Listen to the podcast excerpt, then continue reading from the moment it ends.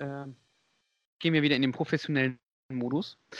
Ähm, her- herzlich willkommen bei der dritten Folge vom Drizera Blue Podcast.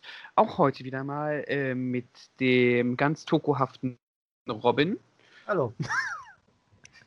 Und es wird euch überraschen mit mir, dem Tim.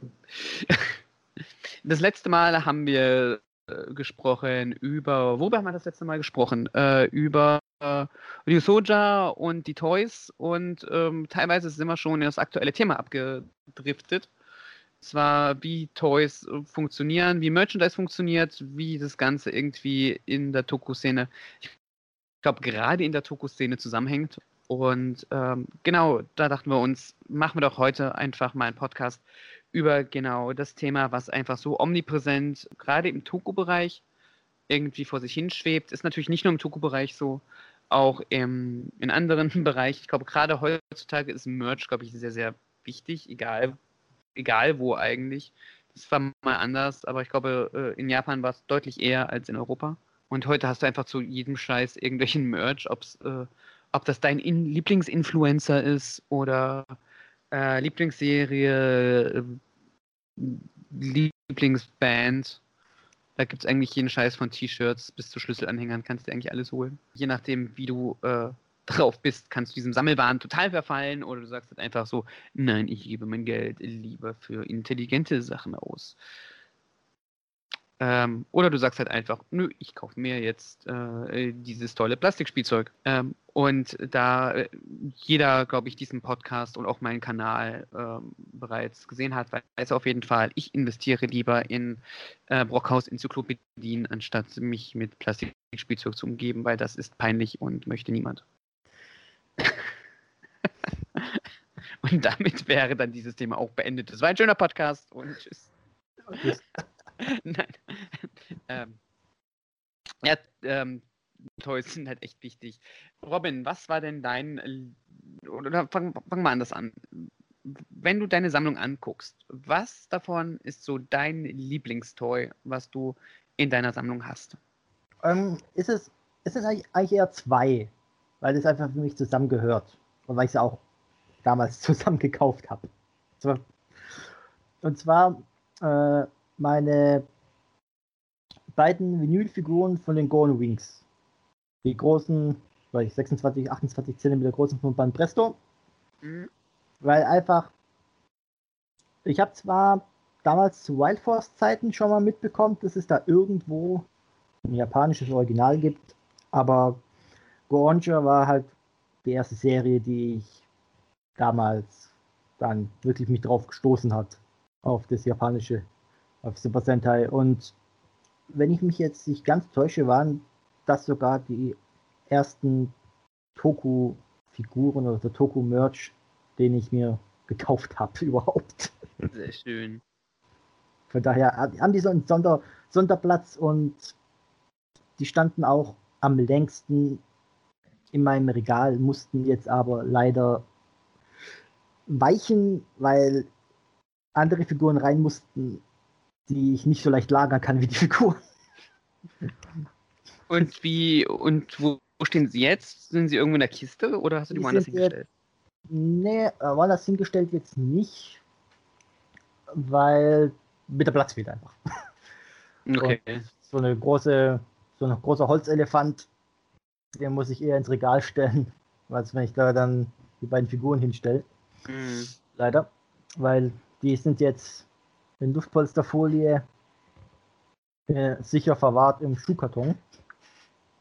Was mir sehr leid tut, aber es geht leider nicht anders. Das ist so ein ganz grundlegendes Problem. Irgendwann hat man halt keinen Platz mehr, wenn man so einen Sammelwahn hat. Ja, oder man muss, man muss auch Prioritäten setzen, weil die Holzfiguren sind halt größer oder die Muschelsammlung von mir, die die anderen Teile aus meiner Toku-Sammlung vertrieben hat, die sind halt deutlich zerbrechlicher. Mm, Das stimmt. Die kann man auch nicht so schön irgendwie einfach wohin stopfen. Genau. Ich habe hier die ganze, ja, meine Zimmerecke voll mit den mit Schuhkartons und noch nicht weggepackten Sammlungsstücken. Das habe ich, das habe ich aber auch. Also ich habe jetzt irgendwie mir ein paar Kisten zugelegt, wo ich die ganzen Sammelgimmicks reintue. Also die äh, meine Ranger Keys oder meine ähm, meine ähm, Icons oder äh, alles, was man halt einfach so an kleinen Sammelgimmicks halt einfach hat. Ja. Ähm, die kann man schön irgendwie wegtun und die kannst du natürlich schön hinstellen, das wäre das Schönste, aber äh, meistens holst du die ja eh raus, wenn, Ja. Wenn du halt irgendwas mit den Toys machst. Ähm, und manche sind halt einfach im, sehen im Regal schöner aus als andere. Muss Ja, man auch mal ganz ehrlich so sagen. Genau. Was ist Ähm. denn dann dein Lieblingstoy dann in deiner Sammlung? Äh, Eine gute Frage. Äh, Ich habe mich heute sinnierend irgendwie ähm, in mein Zimmer gestellt und habe mal überlegt. Und ähm, ich glaube, ich habe zwei Sachen. Ähm, aus zwei Gründen. Mm. Das eine ist mein, ähm, mein Dino Megasort, den ich noch als Kind bekommen habe. Den hatte ich damals und mein Titanos. Ähm, also praktisch die, mein, meine Mighty Morphin 1 Sachen. Die habe ich damals als kleines Kind bekommen und da hängen, glaube ich, sehr, sehr viele Emotionen mit dran. Und ich glaube, egal von was ich mich trennen werde, ich glaube, die werde ich mit ins Grab nehmen.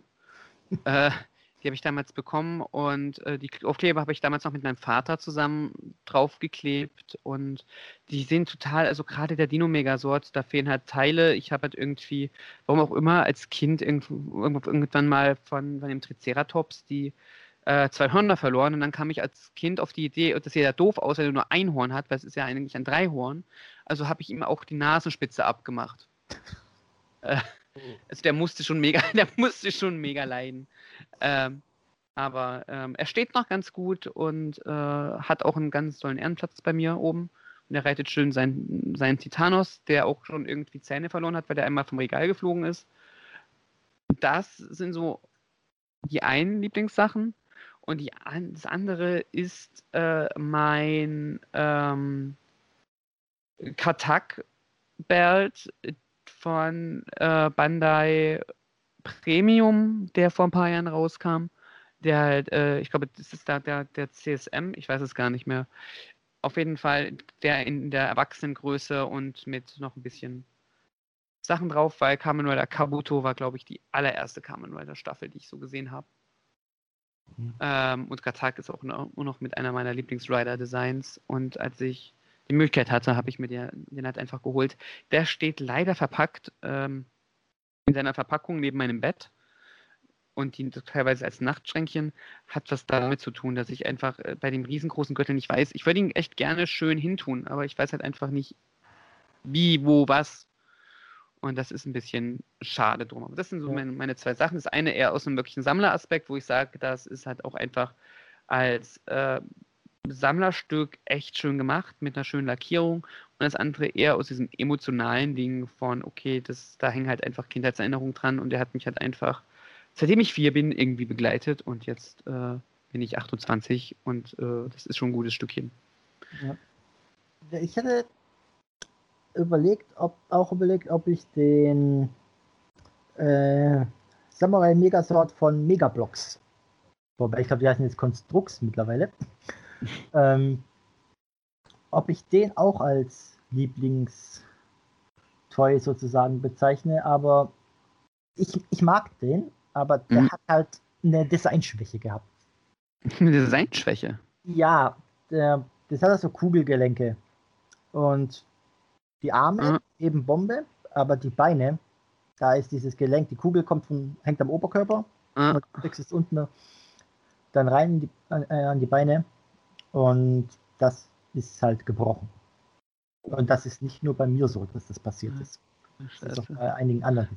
Gerade, gerade bei den Beinen. Genau, der ist dann einfach nach vorne irgendwann weggekippt. Ich habe mich gefragt, was ist mit dem los? Weil das ist halt nicht nur ein Bein, es sind beide Beine. Scheiße. Aber sonst, ähm, designtechnisch sah das richtig cool aus. Und dann, da ich ja keinen der normalen Megaswords, Mechas und so weiter habe, Mhm. in meiner Sammlung, war das halt der perfekte sozusagen. Ja, ich finde die halt auch eigentlich sind die gar nicht so schlecht gemacht, äh, die Megablocks-Sachen. Also du merkst, glaube ich, einen Qualitätsunterschied zu Lego, deutlich. Mhm. Aber ähm, so grundsätzlich finde ich die gar nicht so verkehrt. Also ich habe auch von, von Mighty Morphin die Sachen da. Mhm. Ja, ich habe die. Da fehlt mir noch der Lord Z aus dieser Blindtüten. Da fehlt mir doch als einziger.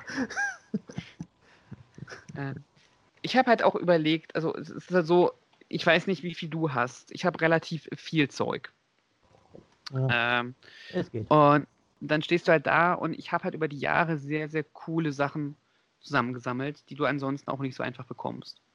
Ich hab, bin äh, durch Glück an einen Bultaudos so rangekommen aus Gingerman. Den finde ich klasse. Ich habe mir nach Jahrzehnten den Traum erfüllt, eine vollständige Pyramide aus Power Ranger Zeo zu bekommen. Also ich habe halt einfach über die Jahre echt coole Sachen bekommen. Die Frage ist halt einfach, was ist, äh, wonach macht man es eigentlich fest? Ähm, was ist das Lieblingsstück? Und das ist halt, glaube ich, umso mehr du hast, umso schwieriger. Äh, dann fängst du an, das runter zu kategorisieren. Und für mich war es halt einfach dieser emotionale Wert und einmal dieses, diese Kopplung dran. Ähm, das ist, äh, war halt für mich wichtig. Ja. Und wenn ich halt einfach so dran denke, klar habe ich sehr, sehr viele Sachen, die ich halt auch echt nicht gerne äh, hergebe. Ähm, und auch von meinen Figure Arts zum Beispiel oder von den Legacy-Figuren von, von Bandai damals, äh, damals, äh, damals, als, als noch Bandai die, äh, die Power Rangers Toys gemacht hat. Das, Lang, war, lang ist ist ja, das ist ja richtig lange her. Alle Leute, die jetzt diesen Podcast in zehn Jahren hören, denken sich so, ja, warum lachen die denn? Äh, Ja, und das ist halt, halt einfach so die Sache.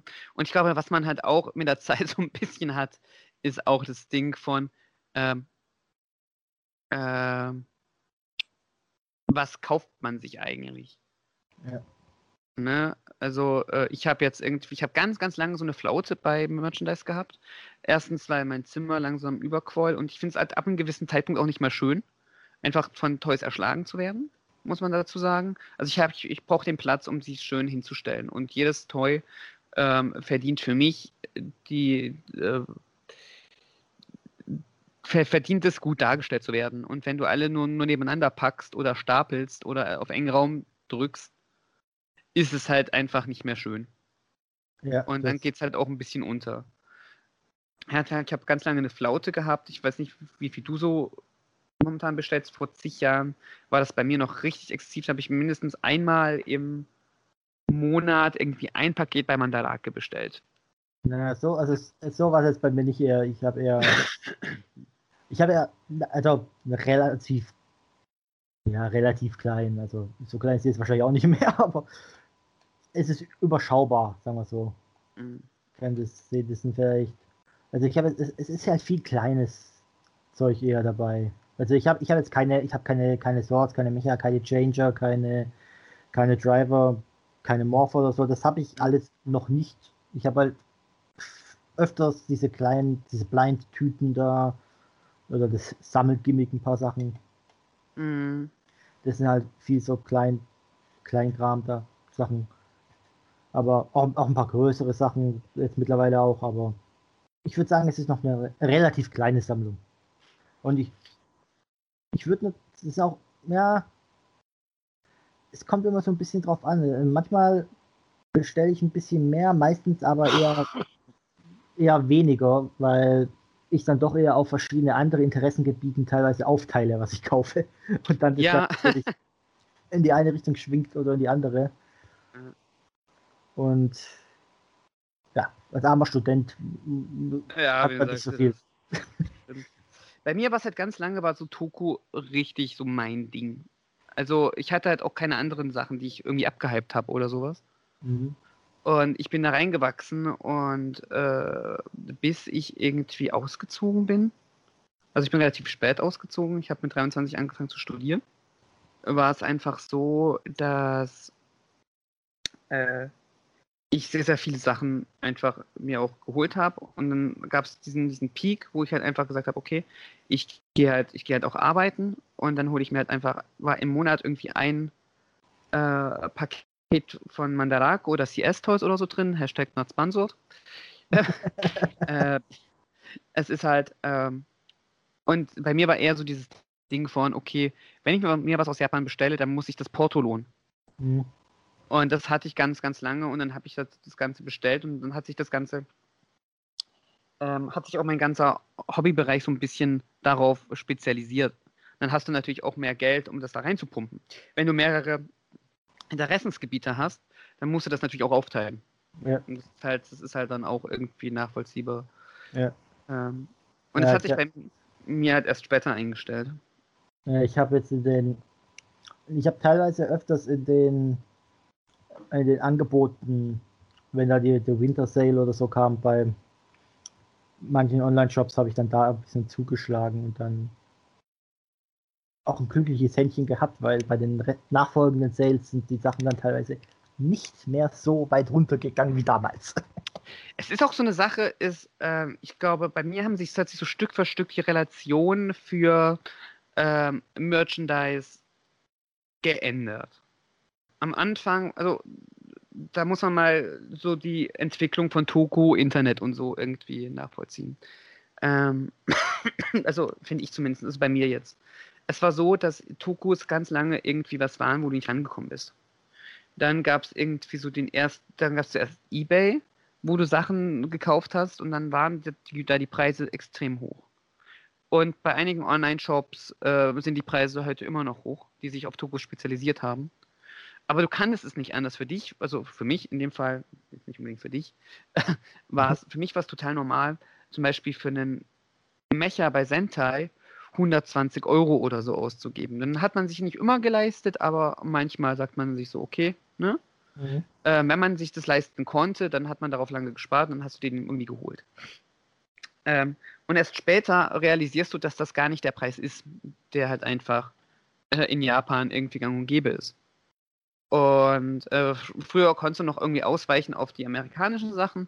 Die waren ja bis auf ein paar Farbveränderungen irgendwie meistens noch relativ nah am Original dran, zumindest was bei Sentai betrifft.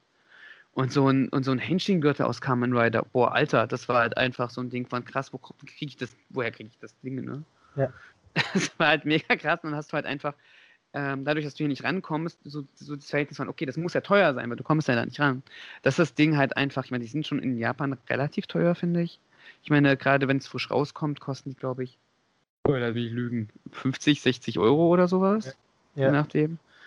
Und ähm, erst dann nach und nach machst, holst du dir so deine Quellen, wo du das, wo du das so stückchenweise herkriegen kannst. Ja. Und wenn du weißt, wie die Preise sich entwickeln bei Tokus, das ist ja praktisch wie auf der Börse, dass du ein Jahr, äh, wenn die Serie ausgelaufen ist, einfach die krassen Schnäppchen machen kannst, ist es halt einfach, dann fängst du an, da weniger Geld rein zu, also erstmal natürlich die gleiche Menge Geld zu haben und dann sich aber mehr, mehr Toys zu holen.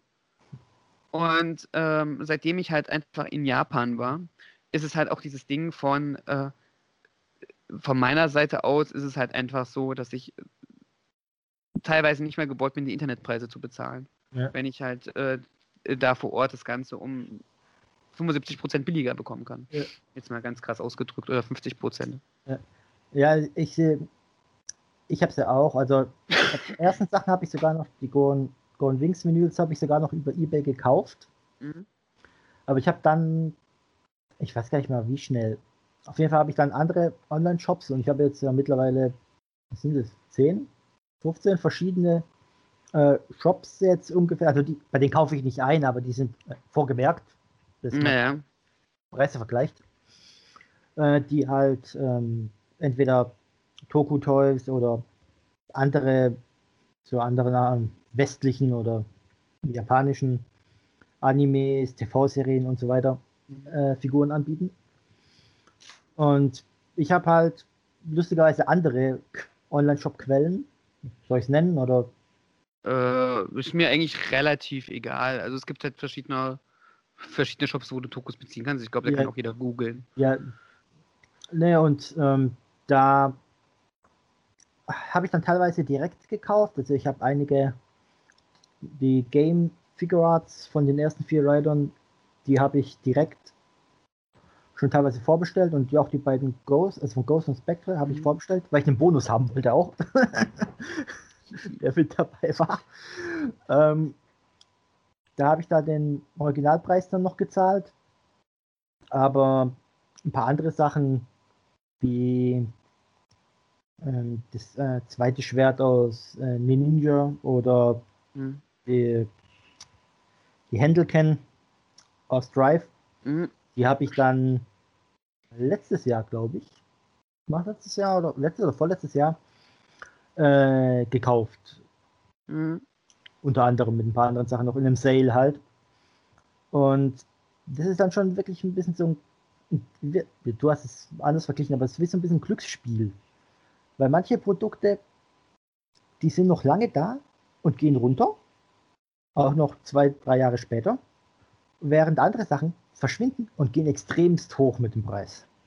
Also Mhm. da sehe ich manchmal Sachen, da denke ich mir so, uff, es ist noch, es ist teuer, es ist zwar teuer, aber bezahlbar noch, weil mh, ich mache mal kurz die Exkursion kurz in ein anderes Sammelgebiet. Manche Leute, oder die die Sammelkartenspiele sich befassen, die werden es vielleicht wissen, wie da extrem teilweise die Preise sind für ganz Mhm. alte Toys. Oder, oder was das Toys? Quatsch. Karten. Karten. Das sind original Zune Booster Displays, teilweise für vier, fünfstellig bei manchen Kartenspielen. Da kannst du halt schon Werte investieren, ne? Ja, das ist dann wie Schrödingers Katze. Das ist nur so teuer, weil du nicht weißt, was drin ist. genau. Und äh, das ist zum Glück, soweit ich es überblickt habe, bei den Toku Toys noch nicht so extrem. Ich glaube, das teuerste, was ich bislang gesehen habe, das teuerste Einzelstück, waren wirklich die Changer aus G-Ranger. Für um die 1000 Euro. Vor ein paar Ey, Jahren. Oh, krass. Ich, ich, ich finde ja schon, ich finde ja schon ähm, äh, den Liveman Robo, den hätte ich echt gerne, ohne Scheiß. Aber der ist momentan auch so bei 1000 Euro. Und dann denke Okay. ich, so an, denke so, oh, okay, ähm, vielleicht ähm, doch nicht. ähm, Ja. mm. Aber Ja. stimmt, du hast. Du hast viele Sachen, wo du halt einfach gucken musst, dass du halt irgendwie, äh, wie es ankommt. Ja. Ähm, ein guter Indikator, finde ich, ist halt immer ganz oft, wenn, also, äh, was mein super GAU war, war Geim. Geim war ja einfach so populär, dass alles ausverkauft war nach irgendwie, Ja. nach dem Release, nach fünf Minuten. Und dadurch, dass es aber so populär war, war halt einfach die Jahre drauf, war auf dem Second-Hand-Markt einfach so viel Geimzeug da. Und dass du die meisten Sachen noch, na, manche kriegst du halt immer noch nicht so ganz. Zum Beispiel die, äh, den Cherry Lox, äh, Lo- Loxido, ähm, bekomme, ähm, äh, bekommst du halt immer noch nicht so ganz günstig. Aber äh, die meisten Sachen kriegst du jetzt echt teilweise hinterhergeschmissen. Ja. Ich denke, der Vorteil ist auch jetzt, ich weiß jetzt nicht, wann sie es genau eingeführt haben, aber mit den Sammelgimmicks ist einfach, du hast die DX-Version. Das ist Ja. mitunter ja die teuerste Version, aber du hast halt auch die, ähm, die Gashapon und die Candy Toy Version. Richtig. Und das macht's dann, wenn du Abstriche machen kannst, unter Umständen, das kommt Leichter. macht es leichter, ja, weil wir sind ja auch immer im unterschiedlichen Q-Tama zum Beispiel ähm, in der Gashapon Candy Toy Version hat jetzt geringere Abstriche als jetzt vielleicht irgendwas, wo eigentlich Elektronik drin ist. Wo ist denn da der Unterschied bei den Cuter Ich, äh, du musst einen Kleber selber drauf machen und ich glaube, die ähm, sind ein bisschen. Also, also Kleber drauf machen ist, ist sehr beliebt und zusammenbauen. Das ist immer. Ja, nee, das ist sowieso. der Standard aber so- Äh, ich glaube, die Original DX-Version, ich glaube, die haben da bei dem, da wo der, die Kugel drin ist, Hm. das, das Ding, ich glaube, das hat da, das ist ein bisschen anders, glaube ich, von der Farbe, wenn ich mich recht erinnere. Ähm, meistens hast du ja auch solche Sachen, dass Mechanismen anders funktionieren. Ja. Das hast du ja teilweise, äh, bei, bei, bei welchen waren das? Ähm, die, äh, ich überlege gerade. Bei irgendeinem, wenn ich dir kurz ins Wort fallen darf. Ähm, Ja. Das Beispiel kann man, kann man ja die aktuelle Sentai-Serie nehmen, Mhm. weil ich habe mir da, ich glaube sogar mittlerweile müsste ich alle haben, alle Mhm. Von diesen Versus Vehicles, die in den Zeitschriften rausgekommen sind. Mhm. Das sind, glaube ich, sechs Stück oder so. Und das sind jetzt, wenn wir die Candy oder sind Candy-Varianten oder Gashapon-Varianten, weiß ich jetzt gerade nicht so genau. Äh, auf jeden Fall, die DX-Varianten jetzt von dem roten Dial Fighter zum Beispiel, da kannst du das ja irgendwie auseinanderklappen und die Waffe rausklappen irgendwie. Ja, genau. Und das zum Beispiel geht bei dieser Version nicht. Weil Mhm. du hast zwei Teile, die baust du zusammen und das war's. Nur machst du Kleber noch Ja, die drauf. sind halt einfach nur für, für, für den Changer und nicht für die, ganz, für die ganz Mechas. genau, Ne? ganz genau. Das Genau. Ist, das ist mal ein aktuelles Beispiel zu nennen, wie äh, Mechaniken da vielleicht fehlen. Ja, genau, aber ich meine noch nicht mal fehlen im Sinne von, da fehlt was, sondern einfach, ähm, dass teilweise, ähm, ich weiß jetzt gar nicht mehr, was es ist. Ach, genau, ähm, bei, bei den ähm, Icons war es, glaube ich, auch so. Ähm, da werden billigere Mechanismen verwendet, bei den Ah. Schließ, äh, Schließknopf oder so. Ja, ja. Und das fällt nicht auf, aber es sind halt einfach von den Produktionskosten her einfach ein bisschen was günstigeres. Mhm. Ähm, bei mir ist noch, noch nie was kaputt gegangen, aber du merkst ja den Unterschied einfach. Also, äh, wenn du bei den Icons gerade kommst, ich habe ähm, das äh, Kishidan-Icon aus der Limited CD-Variante. Mhm. Das ist ja eine DX-Variante. Mhm. Und das Ish, Ishiku, Ishiku, genau, äh, das, das dieses Televikun-Spezial da mit dem Naja. Ähm, das war in dem Heft drin. Und das muss ich zusammenbauen. Und Mhm. da fehlt, das ist genau das, der Knopf, du kannst den Knopf drücken, ja, Mhm. aber während bei der DX-Variante, bei dem Kishidan-Icon, wenn ich da drauf klicke, dann klickt es um. Ja, Dann genau. Die Mechanik. Und das andere Icon, das ist aus der Zeitschrift, das Ishku da, das, ähm, das hat dieses ähm, Wackelbild. Ja, das haben sie, das haben sie bei, bei den äh, Specials manchmal gemacht, ja. Ähm, aber bei sowas merkst du das halt einfach, ne? Ja. Auch bei den, auch bei den, äh, was ich sehr faszinierend fand, war zum Beispiel die Judenshi bei, bei ähm, Kyoryuja, da hast du fast keinen Unterschied gesehen. Ja. Also Ja. man, man kann eigentlich sagen, umso mehr Elektronik drin ist, umso mehr wird dann äh, Abstriche gemacht. Ja. Also ist so das Ding. Aber ist ja, ist ja eigentlich auch gar nicht so verkehrt ist- in der Hinsicht. Hast du immer noch eine Möglichkeit, da Ja. irgendwie Haben die, trotzdem was zu finden. Hm? haben die damals bei den Gashats Abstriche gemacht? Oh Gott, bei, Weil bei glaub- Exate musst du mich nicht fragen. Bei Exate bin ich voll raus. Weil ich, ich, Äh, Ich glaube, ich glaube, ich glaube, bei den Gashats, die waren, die waren kleiner. Also du, du hast ja praktisch bei den Gashats, hast du meines Erachtens, äh, vielleicht können es die Hörer auch immer irgendwie noch äh, mal drunter schreiben, du hast ja praktisch diesen Griff und dann hast du dieses, äh, dieses Cartridge-Ding oben dran, ne? ja, ja, Das- Das Cartridge-Ding war deutlich kleiner bei, bei den, bei den Gashapon-Sachen. Und ich glaube, die hatten auch, lass mich lügen, keinen Sound. Ich glaube, die hatten Licht, aber keinen Sound. Äh, aber dann hänge ich mich ganz weit aus dem Fenster. Ähm, müsste man halt einfach mal, äh, müsste mal jemanden fragen, der sich da auskennt. Weil ich bin nach Ghost voll ausgestiegen. Also äh, bei ja, Exate musst du mich gar nicht fragen. ich gucke das, versuche gerade auch anhand vom Bild zu erkennen, aber das äh, Hm. sieht man da jetzt nicht. Aber, aber er hat halt die Taste auch zum Drücken. Ja. Also die, auch- haben, die haben irgendwas gemacht, aber, aber irgendwie, frag mich nicht. Ähm, was ist denn für dich heute ein Grund, irgendwie zu sagen, ja, das Merch hole ich mir?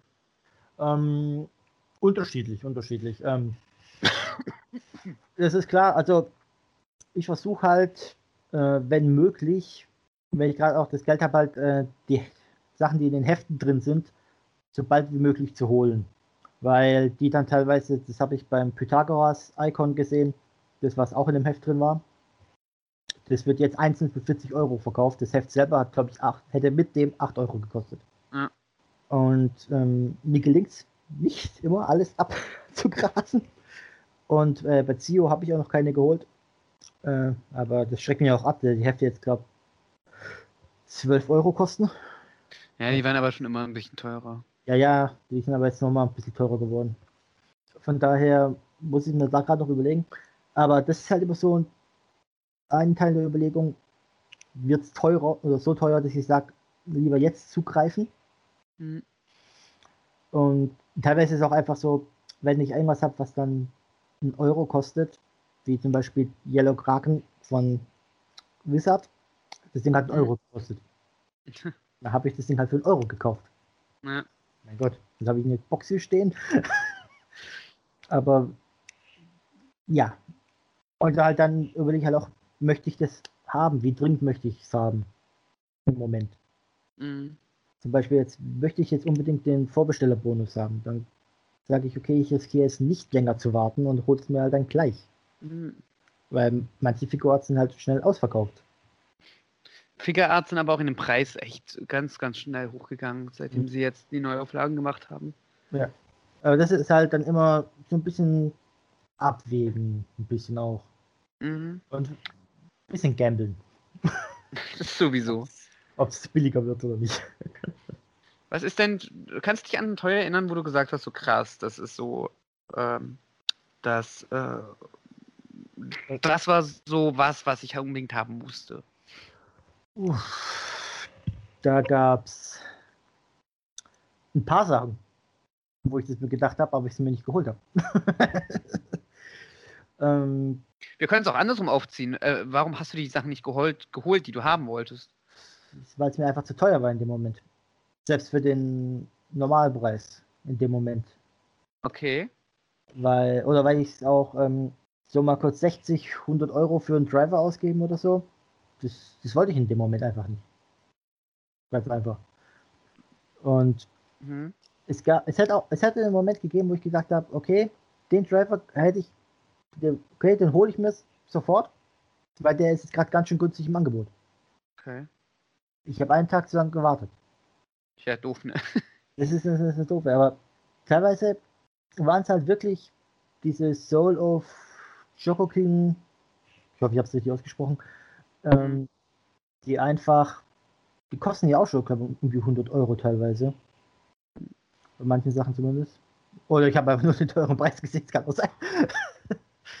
ähm, wo ich mir dann einfach denke, ja, das will ich schon gerne haben.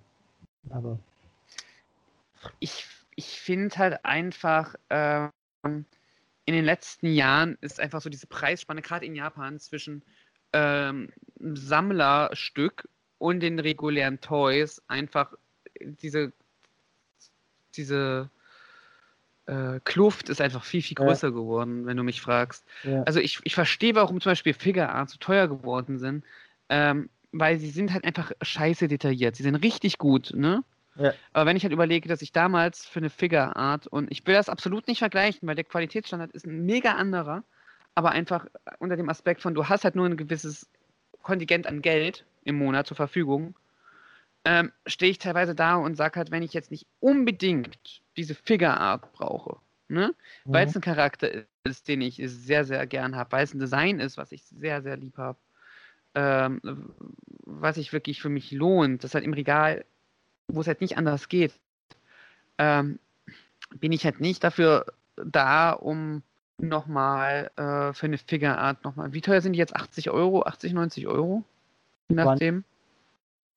Waren das nicht nur die, die dann äh, exklusiv bei Premium Bandai gelandet sind, die so teuer waren?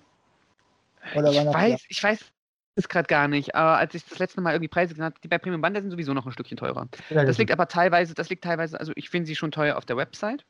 Und das Ding ist einfach dadurch, dass Ban Premium Bandai nicht ähm, außerhalb Japans verschifft, bist du auf Reseller angewiesen und die knallen halt auch nochmal ordentlich drauf. Ja. Wobei sich das jetzt geändert hat ein bisschen, glaube ich. Ich kriege ja immer jetzt erstmal eine internationale Seite und da soll ich meine Region auswählen. Aber da ist kein Kamen Rider dabei. Mhm, wenn nicht auch. Also Europa, es gibt Europa nicht als äh, Region, du musst dann andere klicken. Mhm. Und da ist aber dann kein Kamen Rider dabei. Ich glaube, ich glaube, die, äh, ich meine mal gelesen haben, dass sie zumindest einen US-Store aufgemacht haben. Ja, das Ähm, auch, aber Aber es ist halt, gerade Europa ist halt einfach ganz schwierig momentan. Ähm, und ich habe früher für eine Figure Arts 40 Tacken bezahlt. Das ist schon, auch schon ordentlich. Aber ähm, die Preise sind halt echt in die Höhe geschnappt. ja, Ich verstehe warum.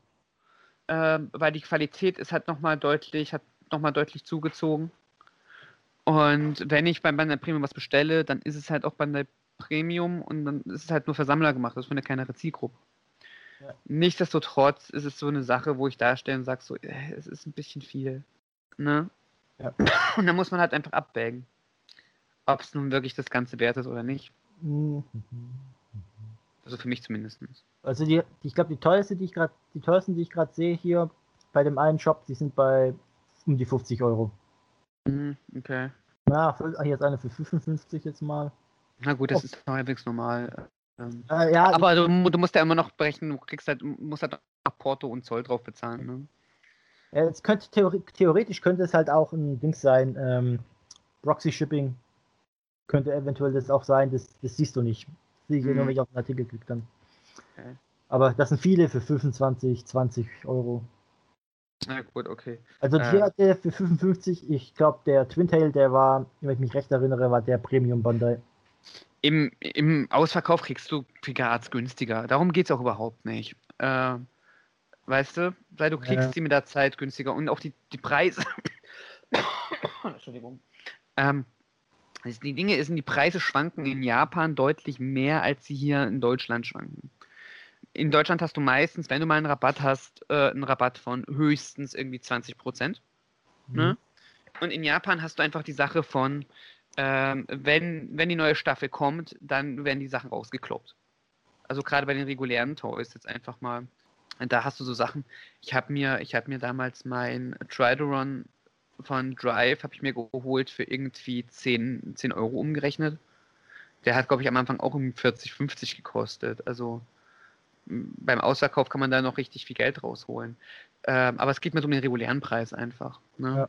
Und wenn du dann halt einfach da anfängst zu kaufen, dann ähm, hast du noch Porto und Zoll mit drauf und dann bist du auch bei 40 Euro irgendwie bei, bei guten 60, 70. Ja, Ne? Ja, einfach ein bisschen drauf achten, wenn man, wenn man irgendwas bestellt. Und natürlich auch die Sache, das war immer so, so mein Grund, was halt immer so, wenn ich schon Zoll und sowas bezahle, lohnt es sich halt mehr irgendwie länger zu warten und dann irgendwie ein großes Packen zu bestellen ja, und äh, das alles auf einmal zu bestellen. Aber ich habe halt echt seit Japan, habe ich nicht einmal was aus Japan bestellt, das ist auch schon wieder zwei Jahre her. Bei mir hat sich das halt relativ eingepegelt, dadurch, dass ich jetzt auch noch andere Interessen habe. Äh, ich habe so Phasen, wo ich mir denke, so, ui, das ist irgendwie toll und man guckt sich an und denkt sich so, oh ja, das ist eigentlich ein ganz nettes Toy. Aber bis, bis es wirklich zum Kaufen kommt, ist es halt einfach noch ein gutes Stückchen bei mir geworden. Früher war das anders. Äh, da habe ich, glaube ich, relativ mir viel zugelegt äh, sobald ich davon begeistert war. Und jetzt ist es eher so ein Ding von, okay, ähm, finde ich gut und ist es mir das halt wirklich wert? Und ich glaube auch das Verhältnis zu, wie viel ist es wert, ändert sich sehr, sehr doll, wenn, wenn du andere Verhältnisse gewohnt bist. Ja. Und für viele ist, glaube ich, halt einfach Tuku-Stuff einfach immer noch sehr, sehr teuer, weil sie entweder nicht wissen, wo sie es herkriegen oder ähm, weil sie die Preise so nicht kennen. Zum Beispiel, es ist was anderes, wenn du in Japan lebst und halt einfach in jedem zweiten Second-Hand-Laden irgendwie teilweise richtige Schnäppchen machen kannst. ja klar. Und dann gibst du dafür halt einfach keine 120 Euro mehr aus oder sowas. Ähm, ich zum Beispiel, ich bin halt mega am überlegen, ob ich mir Pato Kaiser hole. Mhm. Und ich werde mir den, also wenn ich mir den hole, dann warte ich ab, bis die Serie vorbei ist. Ein paar Monate, irgendwie im Sommer oder sowas. Und dann wird er wieder ein bisschen günstiger sein und dann kann man mal äh, Preisvergleich machen. Und dann vielleicht da was Nettes irgendwie finden oder so. Ja. Und, es, und der nächste große Vorteil ist halt einfach, du äh, spammst dir natürlich nicht die Wohnung damit zu. Ja. Wenn du halt einfach auch mehr überlegst, was du gerne haben möchtest und was nicht. Du musst, du musst ja sich überlegen, ob man dann ähm, wegen Secondhand auch, ob man dann sagt, okay, was ist mir wichtig? Das, nur, nur die Figur an sich selber oder der Driver oder was auch immer. Oder auch, ich will eine intakte Verpackung, weil manchmal Secondhand, das Ding ist ja top, top das Treu, aber die Verpackung halt Mist.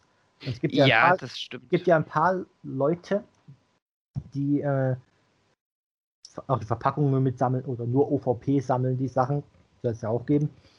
Ähm, die achten ja dann eher wahrscheinlich eher auf das dann. Das stimmt, es gibt natürlich auch verschiedene Sammler. Also ich bin halt auch nicht der Typ, der sagt, okay, ich möchte gerne irgendwie die, die Figur im, im Karton haben. Und das ist für mich eine Wertanlage. Für mich ist es halt äh, eine schöne Sache, die man sich äh, irgendwie hinstellt und die den Charakter oder die Serie symbolisiert. Ähm, es gibt natürlich Sammler, die sagen, okay, ich möchte einfach die Verpackung noch gut aufgehoben haben. Es gibt Toys, da hebe ich auch die Verpackung auf. Bei Figure Arts lohnt sich das, weil du hast so, so viel Kleinscheiß. Mhm. Ähm, aber zum Beispiel die Mechas oder so, die, hauen, die hau ich eigentlich meistens weg. Ja. Und da sind andere Sammler, bei denen würde, glaube ich, die Hutkrempe hochgehen. was ich halt echt nachvollziehen kann teilweise. Ja, Ähm, muss man halt gucken, was man für ein Sammlertyp Ja. ist. ja also, also bei mir ist es ja eher so gerade, also bei Figure Arts bin ich komplett bei dir. Ich habe auch schon Bilder gesehen bei manchen Leuten, die haben, dadurch, dass ja der Name mit auf der Verpackung steht, die Figur ja hingestellt und so den Namen, so wie Display, sozusagen im Hintergrund dann der Mhm. Name eingeblendet wird. Ja. War ja auch ganz gut. Also bei Figuarts und so werde ich auch ähm, wegen den ganzen austauschbaren Teilen schon alleine deswegen ja die Ja. Verpackungen behalten. Bei den anderen Sachen, ich habe ja noch momentan die Verpackungen zum Großteil. Jetzt abgesehen von den Samurai-Figuren von Bandai. Ähm, halt von da einfach aus dem Platzmangel, weil ich Ja. müsste hier nur alles sehen tun. Also habe ich gesagt, da kann ich es gleich eingepackt lassen. Und wenn ich dann mit dem Studium fertig bin, Arbeitsstelle und eigene Wohnung, dann kann ich sie da immer noch raustun. Aber ob ich sie dann behalte, um sie dann später irgendwann wieder reinzuräumen oder ob ich das anders mache, hm, werde ich wahrscheinlich spontan entscheiden dann. Kommt auch Ja. drauf an, wie groß es ist und wie ich es dann tatsächlich wahrscheinlich auch darstellen werde darstellen lassen werde, weil ich, ich schätze mal, dass ich es ein bisschen rotierend wahrscheinlich machen werde. Das Okay. einfach die, äh, dass ich vielleicht ein, ein Regal oder eine Ebene halt mit den Sachen, die ich auf jeden Fall dauerhaft draußen oder sehr lange draußen lassen will, weil die anderen Sachen, was weiß ich was, wenn man sich entscheidet, jetzt manche wechseln ja nach jeder Serie. Was weiß ich, hier ist nur erstmal nur immer die aktuellste Kamen Rider Sentai Serie und dann, wenn die fertig ist und die neuen kommt, wird es ausgetauscht und das andere gibt es vielleicht eins, das wird dann jedes halbe Jahr ausgetauscht oder so, oder wenn ich keine Lust mehr habe, die Figuren mir anzugucken, dann muss man, muss man halt dann auch schauen. Weil ich glaube, irgendwann fühlt man sich auch satt an manchen Sachen. Das stimmt. Und ähm, wenn wir jetzt gerade mal bei dem Punkt sind, jetzt wird sich vielleicht der ein oder andere Hörer fragen, ähm, warum machen wir das? Ähm, obwohl ich nicht glaube, dass die, die uns hören, sich das, äh, das so in Frage stellen. Aber äh, kann ja sein. Ähm, die Frage ist jetzt halt einfach, ähm, Merch ist halt einfach sehr, sehr wichtig in der Toku-Szene, auch äh, wie sich das Ganze verkauft. Ne? Und jetzt stellen wir uns unseren, unser Regal so zu und unsere Zimmer zu und überlegen, wie wir am besten Schnäppchen machen können. Ist das Ganze denn nur Kommerz? Sind Tokus nur Spielzeugwerbung oder würdest du sagen, da steckt noch mehr dahinter? Ähm, Oder glaub- sind wir jetzt nur auf diesem kapitalistischen Aspekt? äh, also, die, also die Toys zu verkaufen, das spielt ja immer die Rolle dahinter. Das ist ja Bandai's und Toys Intention, klar. Aber äh, ob es nur Spielzeugwerbung, ich, ich glaube, das ist von Fall und von Serie zu Serie unterschiedlich. Weil, wenn ich jetzt XA zum Beispiel nehme, Hm? und wenn jetzt diese ganzen Legendary Gashats und so weiter mal weglässt, aber die ganz normalen in der Serie, die hatten ja alle ihren Zweck. Die waren ja Mhm. storytechnisch eingebaut. Du hast da die ganzen Gashats, die Proto-Gashats hast du dann auch noch eingebaut bekommen, die hatten auch noch, noch einen Sinn und alles. Und das hatte dann alles, im- selbst, selbst diese kleinen Schlüsselanhänger dann hatten dann quasi, diese Schlüsselanhänger hatten am Ende der Serie noch, einen- noch einen Sinn. Wo du dann gesagt hast, okay, es sind vielleicht viele Sachen insgesamt dann, du ja die normalen Gashats und dann nochmal die gleichen nochmal als Proto-Version. Und das hast du dann, trotzdem hat es dann gepasst irgendwie für mich. Während jetzt bei Ghost, der die normalen 15 Icons, klar, aber der ähm, Ghost Striker, dieses, dieses Leguan Schiff-Dingens, Das was? Was war denn Dieser der Ghost Tracker? oder was das Motorrad? Die- Diese, diese, diese, ganz am Anfang kam doch dieses Leguan Reptil Schiff dann, wo dann Ach, das Motorrad meinst du. reinfällt. Ja, okay, gut, jetzt weiß ich, was du meinst. Das kam ja bloß, ich glaube, zwei, dreimal vor. Und der einzige Sinn war ja quasi nur, dass das, das in der Serie vorkommt, um das, Toy, um das Toy zu verkaufen. Mhm. Das war halt dann, in dem Fall war das einfach, hier in dem Fall war es nur Werbung fürs Spielzeug. Während die anderen 15 Ghost Icons waren zwar auch, ja, quasi in Anführungszeichen Werbung, aber die waren wenigstens story-relevant. Das Ding war nicht story-relevant oder irgendwas. Das war nur da zu verkaufen. Zu sagen, hier, das kommt davor. Mein Lieblingsbeispiel für Sachen, die einfach eingebaut wurden, damit es sich verkauft, ist bei Power Rangers Operation Overdrive dieser ko dieses, dieses, dieses, komische Roboter äh, Anzugsgedöns, das sowohl vom Design als auch äh, wie es halt eingebaut ist, überhaupt nicht in das ganze Setting passt. Von vorne bis hinten nicht. Jetzt haben sie, glaube ich, auch nur zwei, dreimal verwendet oder so. Ich versuche es mir gerade vorzustellen. Ich weiß es gar nicht gerade, wie Ähm, aussieht. Warte mal, ich suche mal ganz kurz. Das wird sich doch wieder finden lassen. Power Rangers. Schon so lange her, dass ich es geguckt habe. Operation. Ist eine sehr, sehr äh, unterschätzte sehr, äh, Staffel von Power Rangers, finde ich. Operation Overdrive ist vielleicht, was die Charaktere betrifft, gar nicht äh, so ausgefeilt, wie man sich es gerne wünscht, aber ich gucke sie mir trotzdem ganz gerne an.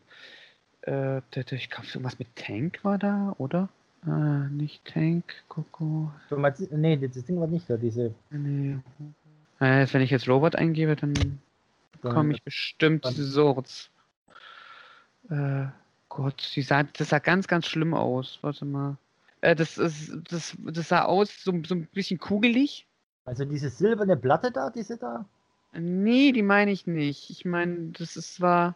Das war praktisch so ein Auto mit so einer Kugel oben, wenn ich das richtig im Kopf habe. Und das äh, stand einfach mal einmal auf und dann äh, konntest du das halt fahren. Das kam nicht oft vor und es sah halt auch echt pottenhässlich aus.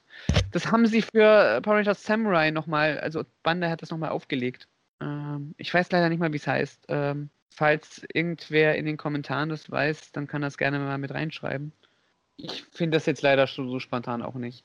Auf jeden Fall passt das halt überhaupt nicht ins Setting rein. Und ah, ich habe es gefunden.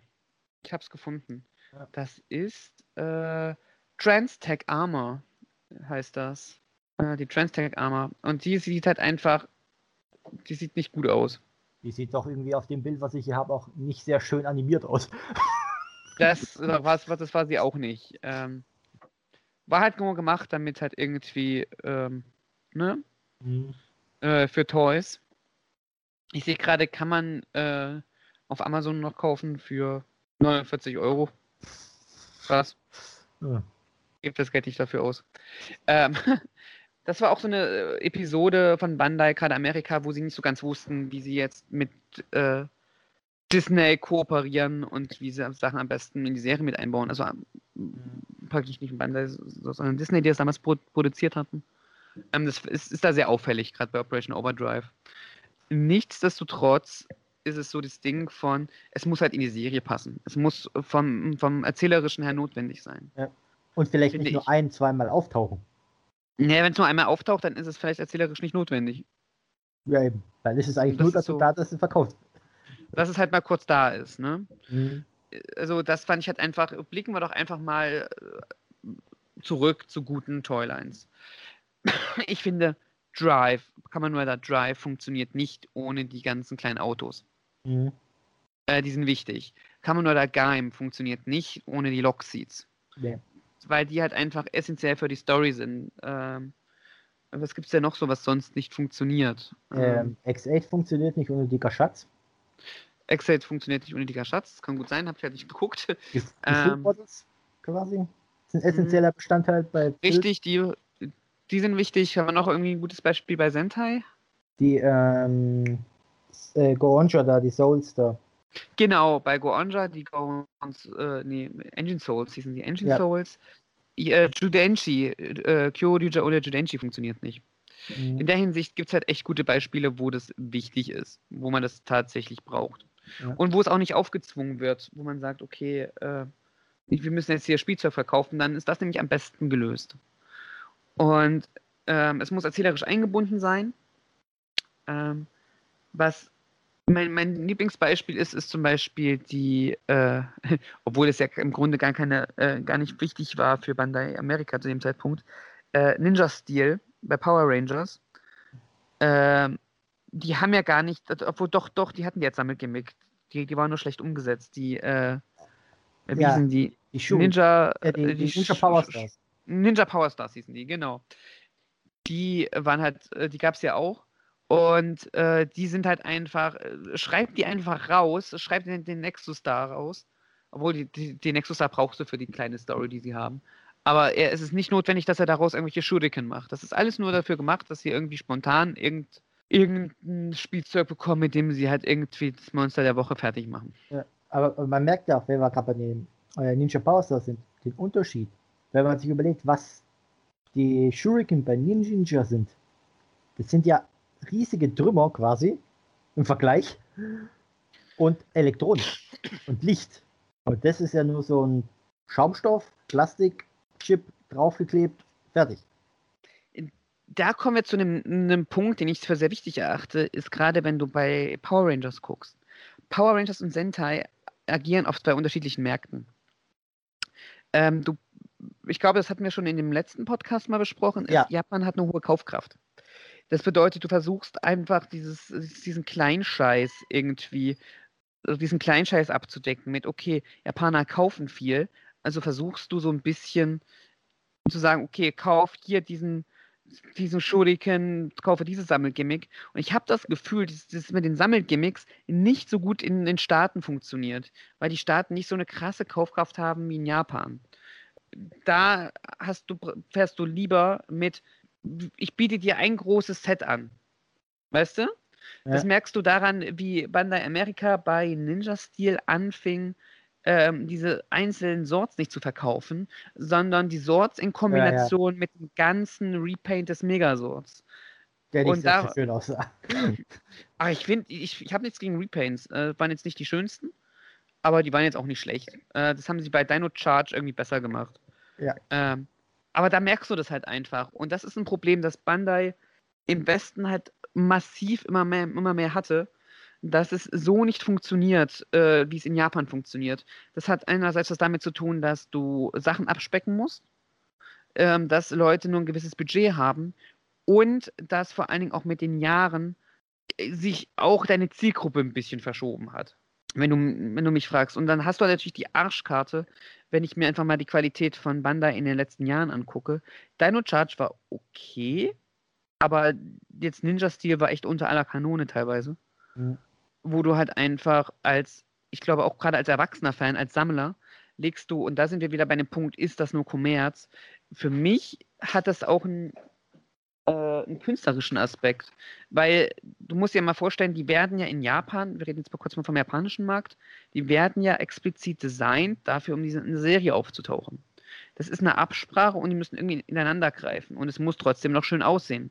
Gerade in Japan hast du einen großen Fokus auf Form. Ne? Mhm. So, das merkst du, dass halt viel mehr Farbe dran ist, dass Leute auch gewillter sind, für schöne Figuren mehr auszugeben. Sammlerfiguren in Japan, guck dir Figure Arts an, guck dir Revoltech an ähm, und guck dir dagegen einfach mal die Marvel Legends oder sowas an. Ähm, das ist natürlich eine ganz andere Preiskategorie, das will ich gar nicht abtun, aber es gibt halt einfach mehr Leute, die dafür empfänglicher sind. Und wenn du einfach als erwachsener Fan immer mehr so diesen Anspruch hast von, du möchtest gerne eine gute, authentische Nachbildung von dem, was in der Serie passiert, und das ist ja schon mal abgesprochen mit dem, äh, eigentlich, mit Bandai und Toei. Und das bist du gewohnt und plötzlich bekommst du halt einfach ähm, weniger Farbe, kleine Sachen, die Größen werden abgeändert, ganze Funktionen fehlen, wie du gerade gesagt hast, bei den, bei den Ninja Stars, die halt einfach nur irgendwie Schaumstoff sind, der noch nicht mal bedruckt ist. Und in Japan hast du richtig schön gemoldete, mit Soundeffekten versehene Shuriken. Dann äh, bist du da irgendwie in der Zickmühle. Mhm. Ja, vor allem ähm, war ja jetzt nicht nur das Abspecken, Mhm. es war ja auch das, ähm, die grundlegende Mechanik, das, was sie in der Serie demonstriert haben, mit reinstecken, Shuriken drehen, Verwandlung. Mhm. Dass die ganze Mechanik sich so, selbst so abgespeckt war, dass es nicht funktioniert hat. Was diesen, in dem, ich habe ein paar ein Review-Video gesehen, eingesetzt und da musst du das mit dem Finger drehen, weil du diesen Spin, wie in der Serie, der ja mit dem japanischen Originalsachen funktioniert, äh, den konntest du nicht machen mit dem mit dem Panda American, äh, Bandai America Variante. Ja. Und vor allem hast du es auch schier nicht rausbekommen und der Reviewer hat dann aus Versehen die Shuriken auf zwei geteilt. Die, hat, die hast du auch ganz schwer abbekommen. Ja, ja, genau Ähm. deswegen hat er uns zerlegt aus Versehen. Ja. Aber was ich auch, ähm, äh, ich weiß nicht, ob du die äh, Frog Gun, Nee, oh Gott, das ist, Das ist- ist wenn man das überlegt- weil man muss mal überlegen, es ist eine Sache, wenn es abgespeckt wird. Wenn du das so dann auch auf die Verpackung drauf machst. Aber das japanische Original auf die Verpackung und dann das, das, das, das japanische Original so super happy, jo, ne, vom Gesichtsausdruck eher positiv und dann machst du auf. Erstens kriegst du eins, wo das ein Loch im Mund hat und einen Schlitz im Mund, damit da die Schuriken rausschießen können. Und dann guckt das Ding noch grimmig wie nochmal was.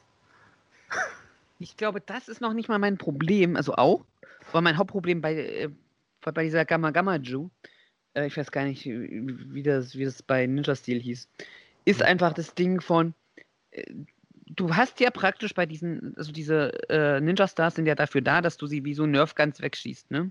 Ja. Ähm, und du kriegst ja bei den regulären Sets so einen kleinen Clip dazu, mit dem du die abschießen kannst. Ähm, und diese Clips funktionieren besser als die Gamma Gamma Ju für 20 Dollar. Mhm. Und das ist so eine Sache, wo ich da stehe und denke mir halt einfach so, boah, äh, da hat jemand sowas von keinen Bock, was Richtiges zu machen. Mhm. Und jedem sei empfohlen äh, der Podcast von ähm, No Pink Spandex. Ähm, die haben mal ein sehr, sehr schönes Interview mit einem ehemaligen Mitarbeiter äh, von Bandai America geführt, der mal ein bisschen aus dem Nähkästchen geplaudert hat. Und er meinte halt so, es sei halt, äh, man hat halt immer nur ein gewisses Kontingent für eine komplette Toyline und für die einzelnen Sachen. Und das wird halt immer festgelegt und dann musst du gucken, wie du damit klarkommst als Toy-Designer. Und äh, das fing halt irgendwann damit an, dass einzelne Farben weggelassen werden und Farben kosten Geld. Bei Bandai Amerika war es so, dass sie für jede einzelne Applikation separat bezahlen mussten bei ihrem Auftraggeber. Autsch. Das ist Und, ungeschickt. und das ist auch so ein Grund, warum zum Beispiel bei dem Legacy Gold Ranger der, ähm, der keine Goldrüstung bekommen hat. Die waren von den Designern her geplant. Und ich glaube, bei Bandai Amerika, ich mache nicht den Leuten einen Vorwurf, die mit dem Budget arbeiten müssen und versuchen, eine gute Figur hinzukriegen. Die versuchen das ja auch halbwegs. Mhm. Ähm, deswegen hast du bei Bandai auch immer bei diesen, ähm, wenn die ersten Picks kommen, das sind ja alles Prototypen. Und dann hast du die Prototypen gesehen, die schon wenig Farbe haben. Und dann kriegst du das Original, was noch weniger Farbe hat, weil im Produktionsprozess nochmal in letzter Stelle gesagt worden ist, da müssen wir noch Geld einsparen. Und deswegen mache ich nicht den Leuten einen Vorwurf, die das Design, weil die machen es halt so gut sie es können, sondern halt einfach da, wo halt am Ende nochmal gesagt wird, das, das das Budget müssen wir halt schaffen. Ja, das ist immer das, ähm, das Schlimmste, glaube ich, wenn du einer Designer da stehst und dann, das ist nicht das, was ich mir vorgestellt habe. Richtig.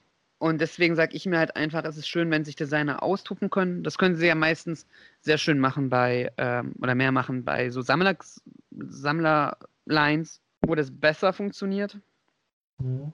weil man da halt auch wirklich diese Zielgruppe abholen möchte. Das große Problem ist einfach, dass in Japan viel mehr Fokus, wie ich gerade gesagt habe, mehr auf Form gesetzt wird. Das bedeutet auch, die Eltern kaufen viel lieber Sachen, die schön aussehen, die noch irgendwie ein nettes Gimmick haben, die einen Mehrwert haben. Ich Mhm. habe so ein bisschen das Bild von gerade in den Staaten, dafür wird, wurde Power wurde, wird und wird natürlich Power Rangers produziert, ist die Sache, äh, da kaufst du irgendwie ein Spielzeug, damit dein Kind ruhig ist. Ja. Äh, das machst du natürlich in Japan auch nicht anders, aber da sagst du, ich muss nicht viel, also ich muss halt irgendwie, ne? Mhm. äh, raus, äh, ich muss halt irgendwie mit dem Geld noch was rausholen.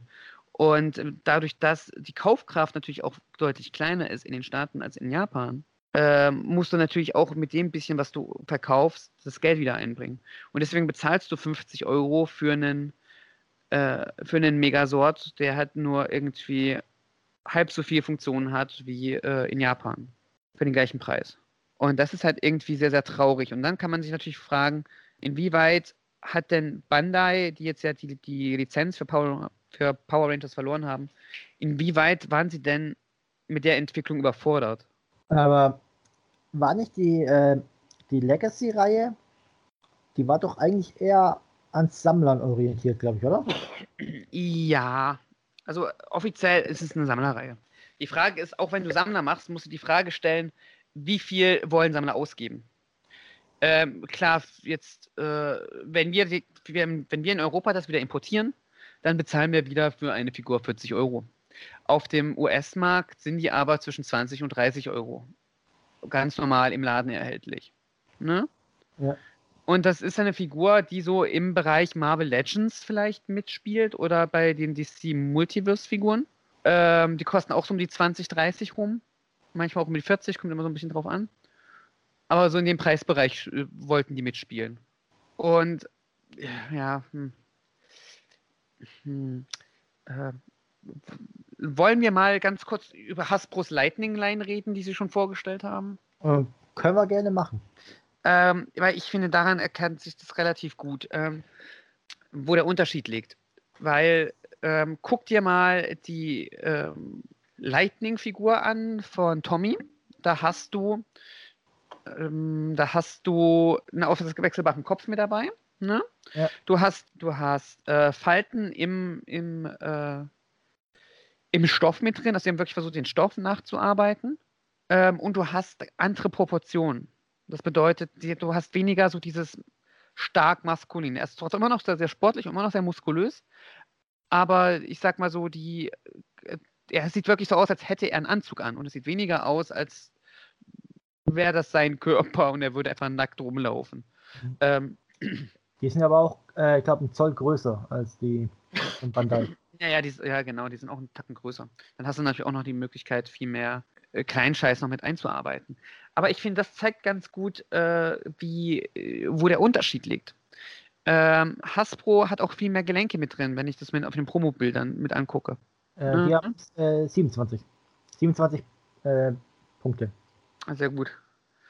Ähm, und das ist halt einfach so die Sache, wo du halt merkst, da, die machen halt wirklich was für, für die erwachsenen Sammler. Die wollen die Zielgruppe Sammler abholen. Mhm. Was Bandai machen wollte, und das ist so ein Ding, ähm, was ich glaube, wo es bei Bandai vorne und hinten geleckt hat, ist dieses, Bandai hat nur sehr widerwillig was für Sammler gemacht. Wir haben es eigentlich, äh, ich weiß gar nicht, wie er hieß, ähm, auch der mit dem No Pink Spandex ein ähm, Interview gemacht hat, der hat sich halt mega reingegangen, hat den Leuten erklärt, wir brauchen was für die Erwachsenenfans, wir brauchen was, was ähm, Sammlerwert hat.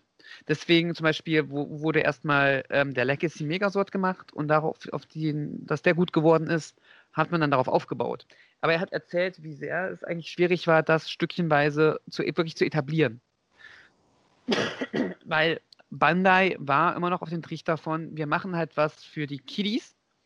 Und wenn ich mir, ich habe ein paar Legacy-Figuren hier, Mhm. ähm, wenn ich mir die angucke, ist es nicht, du hast nicht die Zielgruppe von, wir haben ja erwachsene Fans, die gerne was Formschönes fürs Regal haben wollen, eine Repräsentation. Du hast immer noch so diesen Anspruch von, es ist eher für Leute, die gerne eine bewegliche Figur haben wollen, aber trotzdem noch spontan irgendwie im Laden das Ding mitnehmen. Ja, was mich prinzipiell an, da auch stört an der Legacy-Reihe, die haben nicht einfach gesagt, okay, Wave 1 sind nur die äh, Ranger aus der Serie, Wave 2 sind nur die. Die haben das durchgemischt.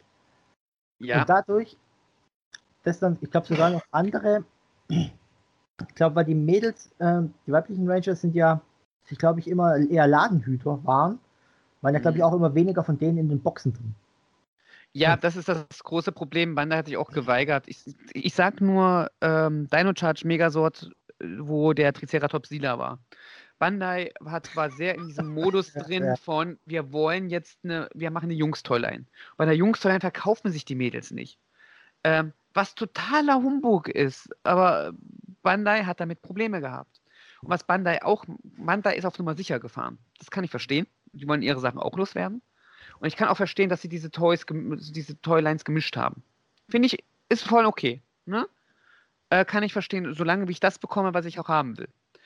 Ähm, aber es, es war immer so dieses Spannungsding von, okay, kommen die Mädels jetzt, kommen die Mädels nicht, kriegen wir die, kriegen wir die nicht, ne? Ja.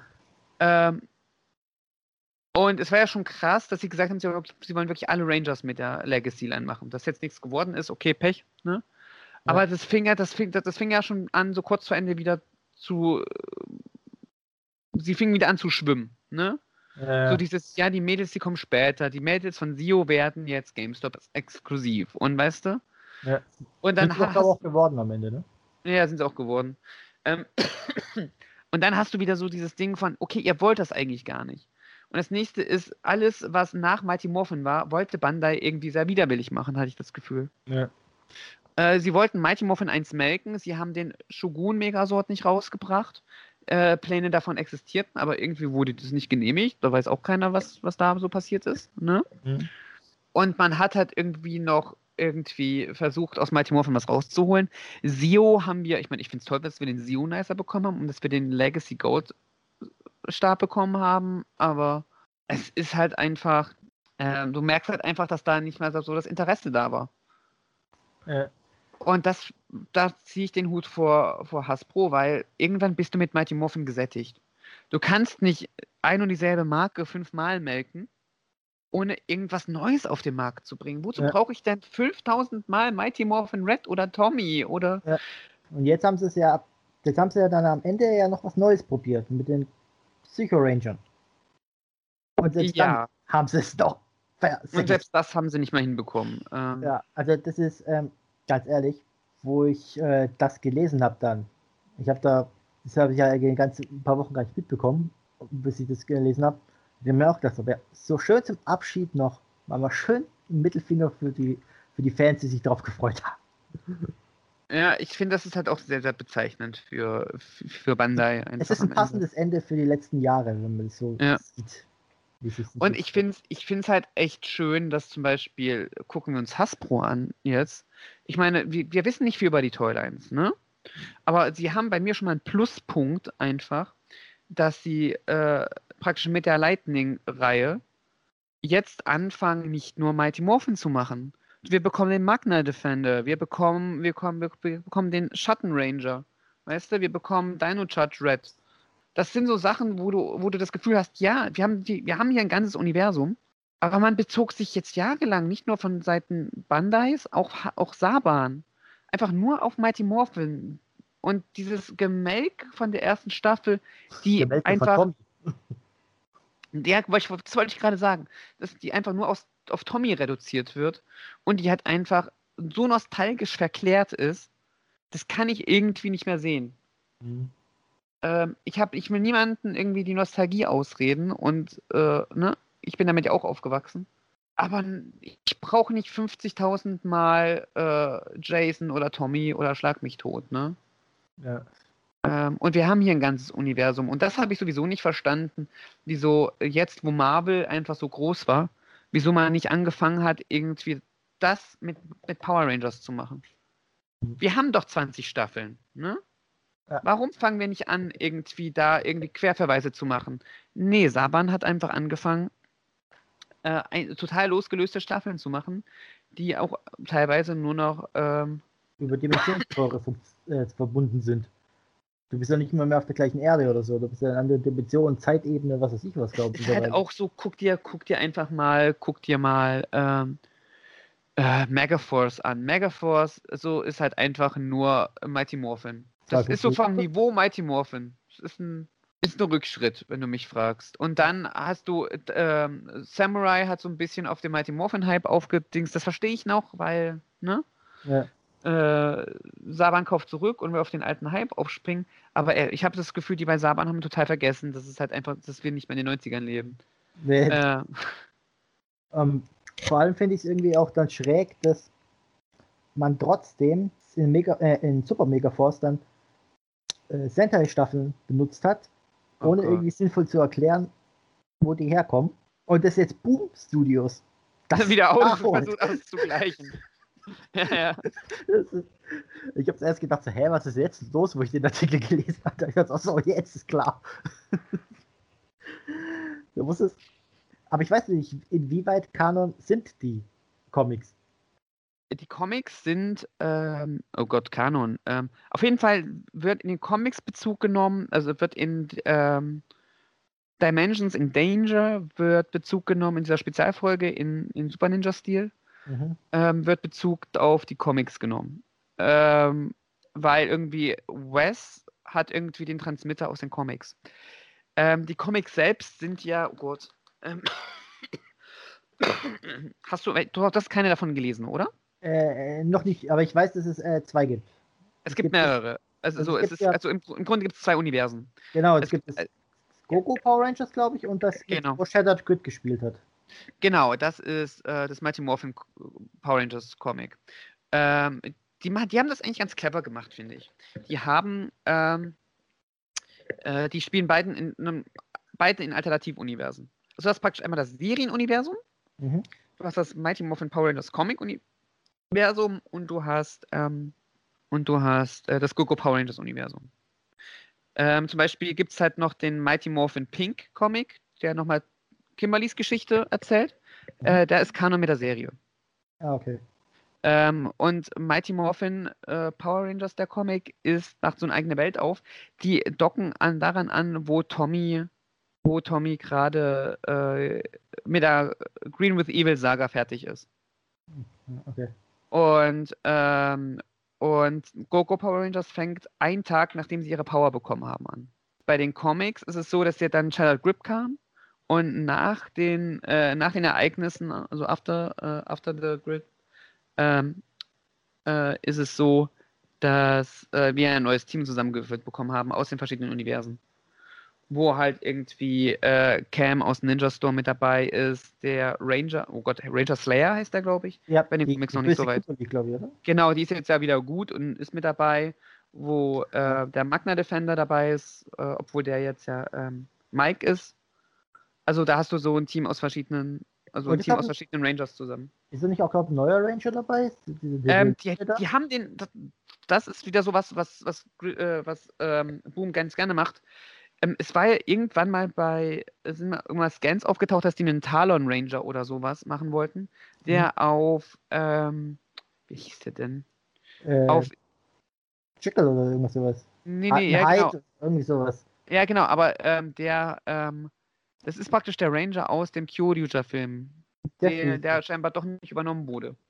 Und der ist jetzt äh, auch mit von der Partie.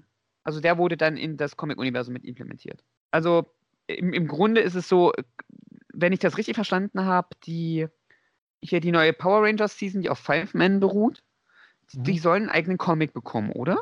Ja, ja, die, das ist Genau. meistens noch nur ein Comic.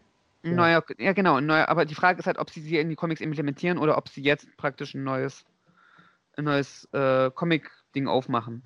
Wenn, wenn sie denn wirklich einen eigenen Comic bekommen sollten, dann ist es so, dass, ähm, dass sie den Comic natürlich Kanon zur Serie machen könnten.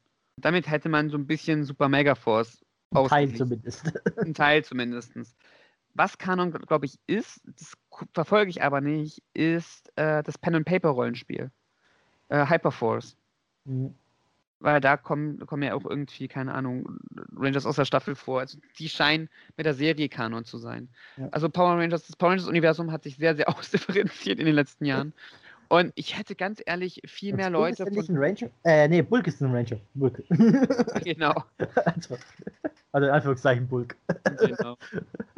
ich gönn's ihm, ich gönn's ihm. Ähm, es ist halt so eine Sache, ich finde halt einfach, äh, lasst mehr Leute von Boom an der eigentlichen Serie schreiben, bitte. Die machen ihren Job echt gut. Mhm. Und dann würde ich mir auch gerne jeglichen Merch holen, um das Ganze zu unterstützen. Und da sind wir wieder beim Thema. Ich finde Merchandise ist auch ein gutes Ding, um, um die Serie irgendwie zu unterstützen. Ja, das, äh, man sagt ja immer, man soll äh, die legale Kopie immer ja erwerben, also den legalen Download, DVD, Blu-ray, was auch immer. Ja. Allerdings ist es ja so, dass jetzt Bezug jetzt natürlich jetzt auf die japanischen Tokus es teilweise ja nicht möglich ist, so einfach. Ja, manche kommen jetzt rüber, aber leider nur in die USA, nicht zu uns. Ja. Und ja, du hast die offiziellen Sachen. Und manche aber auch immer nicht. Und ich finde dann, wenn du nicht die Möglichkeit hast, man kann natürlich sich die japanischen Original-DVDs teuer erwerben, klar, keine, Frage, aber die meisten werden es nicht verstehen. Ähm, Ah, wenn man nicht die Möglichkeit hat oder es einem nicht viel bringt, halt das, die Original-DVD zu kaufen, weil man sie versteht, dann soll man doch wenigstens dann übers Merchandise die Serie halt unterstützen. ja, Genau. Weil klar, wenn man das Geld aufbringt, auch für eine japanische DVD, gerne. Aber ich kann es verstehen, wenn, wenn man es nicht macht, wenn man der Sprache nicht mächtig ist. Ähm, auch die Preise sind halt einfach, die japanischen DVDs sind nicht zu vergleichen mit unseren Preisen. Da kriegt eine komplette Serie, kriegt eine komplette Serie mit mehreren Staffeln dafür. Für wie viel? Vier, fünf Folgen? Ja. Das Ding, das Ding ist halt einfach, dass für viele, viele, ähm, erstens äh, bei den Subs, die sind meistens amerikanische Subs, das ist ein Problem. Und zweitens für die Japaner gilt, äh, Westen ist gleich USA.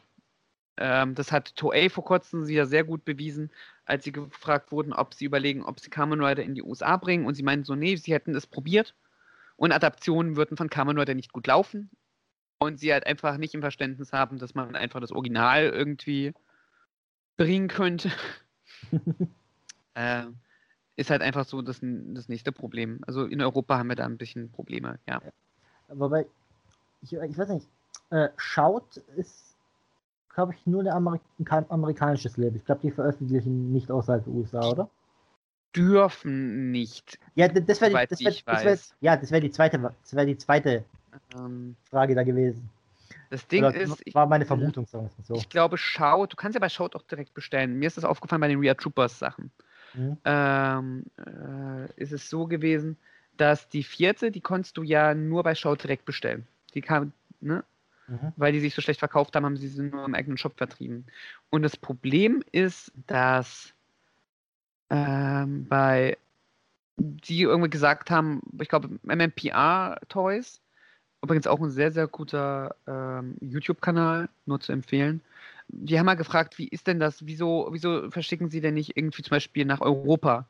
Weil scheinbar auch viele, viele äh, Briten nachgefragt haben. Mhm. Ähm, weil die da ist ja Englisch auch Muttersprache, wen überrascht ist. Und da ist es halt einfach so gewesen, äh, dass der von Shout Factory gesagt hat, sie, äh, sie dürfen es nicht aus lizenzrechtlichen Gründen, dürfen sie es nur in den USA direkt verkaufen. Also sind wir wie, wieder auf Reseller an, angewiesen, äh, wie bei äh, Bandai, was wir vorhin besprochen haben. Ja. Und das ist halt einfach, das ist, als Toku-Fan hat, hat man es nicht einfach, die Serie überhaupt unterstützen zu können. Ja. Weil äh, die Merchandise-Sachen sind relativ teuer. Ähm, du kommst schwer an die Sachen ran und du musst halt einfach, äh, wenn dann einen semi-legalen Weg gehen oder musst halt einfach viel, viel Geld in die Hand nehmen. Ja.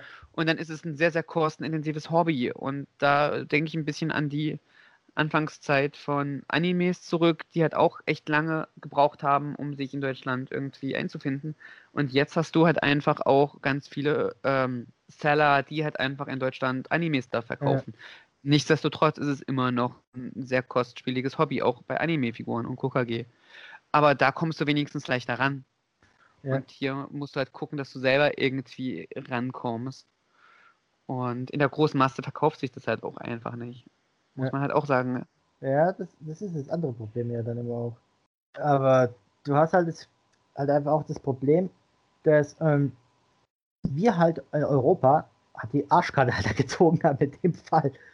Weil die japanischen DVDs haben den richtigen Ländercode, aber die Sprache nicht, die wir verstehen. Ja. Oder damit der Großteil nicht versteht. Ja. Und die Amis haben die passenden Untertitel, zumindest bei einigen Serien, aber die falschen Ländercode.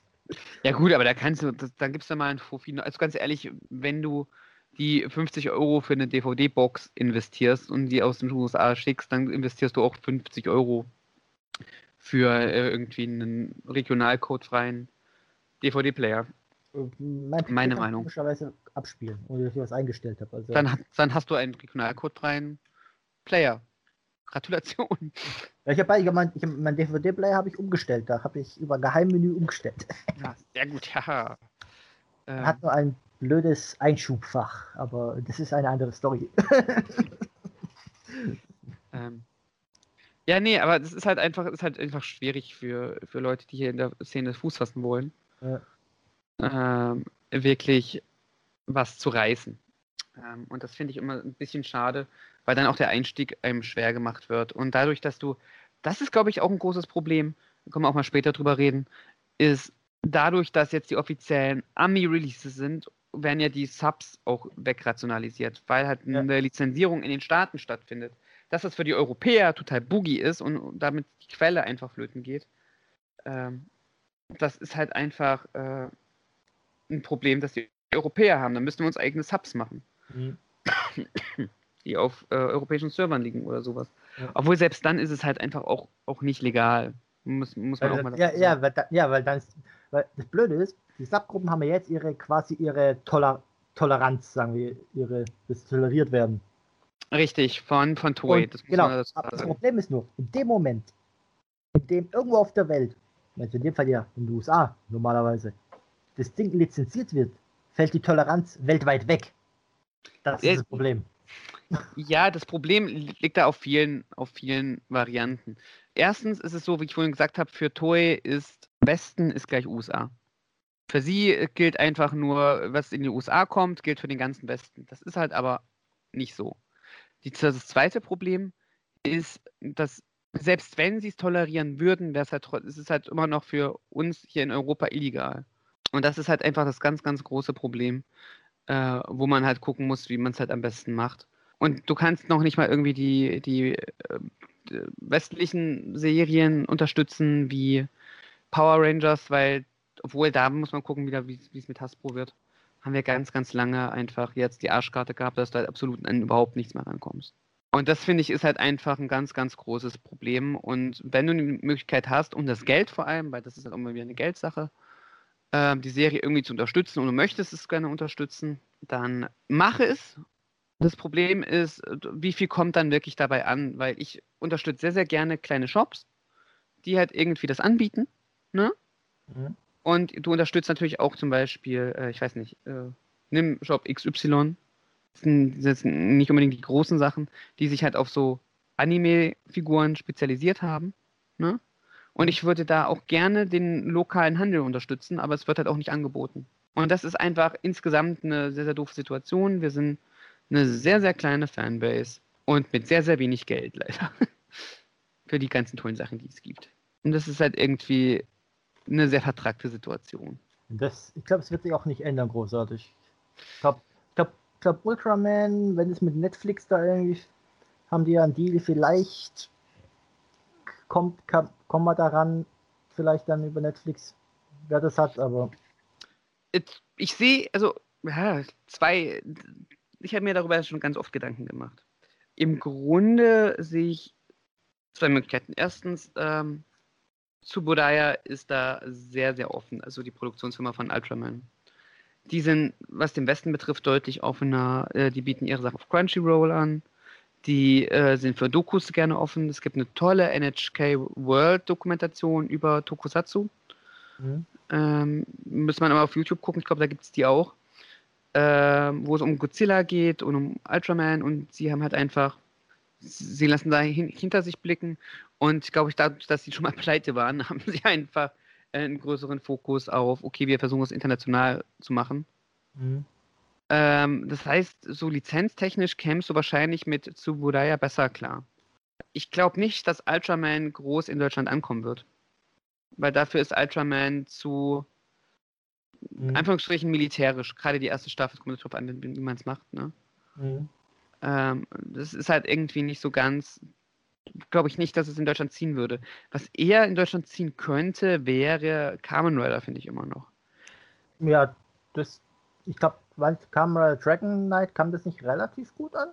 Äh, ja, da haben sie die Vermarktung beschissen gemacht. Bei Kamen Rider Dragon Knight hat man mit dem japanischen Original geworben, aber hat es natürlich nicht gezeigt. ähm, Das äh, das ist, das ist total, darüber können wir nochmal irgendwie einen separaten Podcast machen. Bei Dragon Knight kann ich mich ganz viel über dumme Marketingstrategien aufregen. Und das ist so das große, große Problem. Ich glaube halt einfach, wenn du zum Beispiel Double nehmen würdest, Double käme sicher in Deutschland echt gut an. Müsstest aber halt irgendwie Geld in die Hand nehmen Hm, Ja, und das versuchen zu machen. Oder, weißt du was, wir machen es einfach auf der nostalgischen Schiene. Besorg dir die Rechte, wenn du Kohle hast, von Winspector. Vom, Holst du die Leute an, äh, ab, die damals in den 90ern Winspector auf RTL gesehen haben.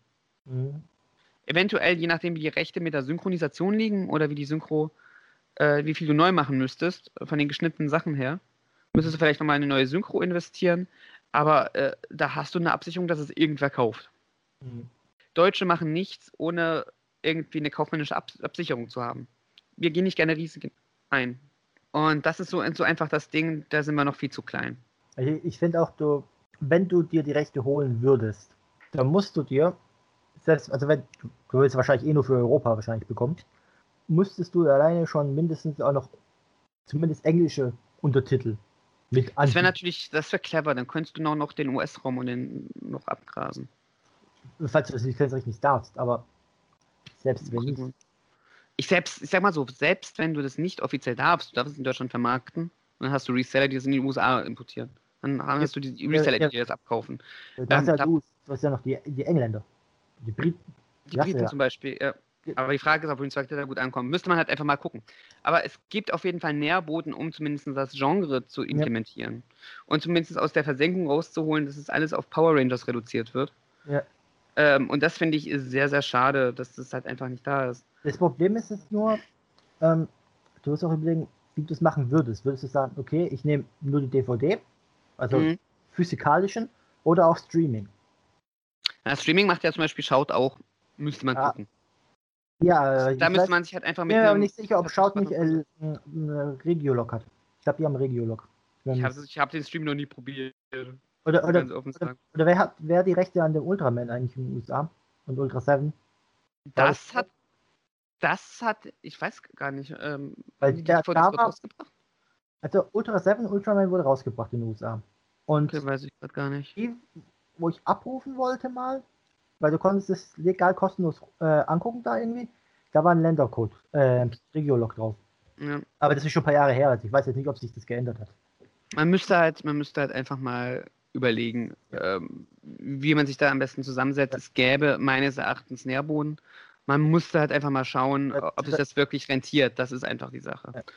Und vor allem, du dürftest, äh, um sicher zu gehen, müsstest du, wenn du wirklich auf Streaming gehst, weil die EU will ja irgendwie was ändern, dass so und so viel Prozent Regionalprodukte sind sozusagen, Mhm. weil ich es damit bekommen habe. Aber ich glaube, nur Nischenseiten wären, glaube ich, ausgenommen. Das heißt, du müsstest dann wirklich finanziell wirklich nur das Risiko gehen und auf Tokus gehen, weil damit bist du ja so quasi Nische. Ja, aber das mm, muss man halt gucken. Da bin ich auch nicht firm drin. Äh, die Sache ist halt einfach, ich glaube, was wir jetzt so hier haben, ist halt einfach, ich glaube, die Toku-Szene, und das können vielleicht Leute in den Kommentaren vielleicht auch mal schreiben, ähm, die ist sehr klein hier. Und wir würden sie gerne unterstützen.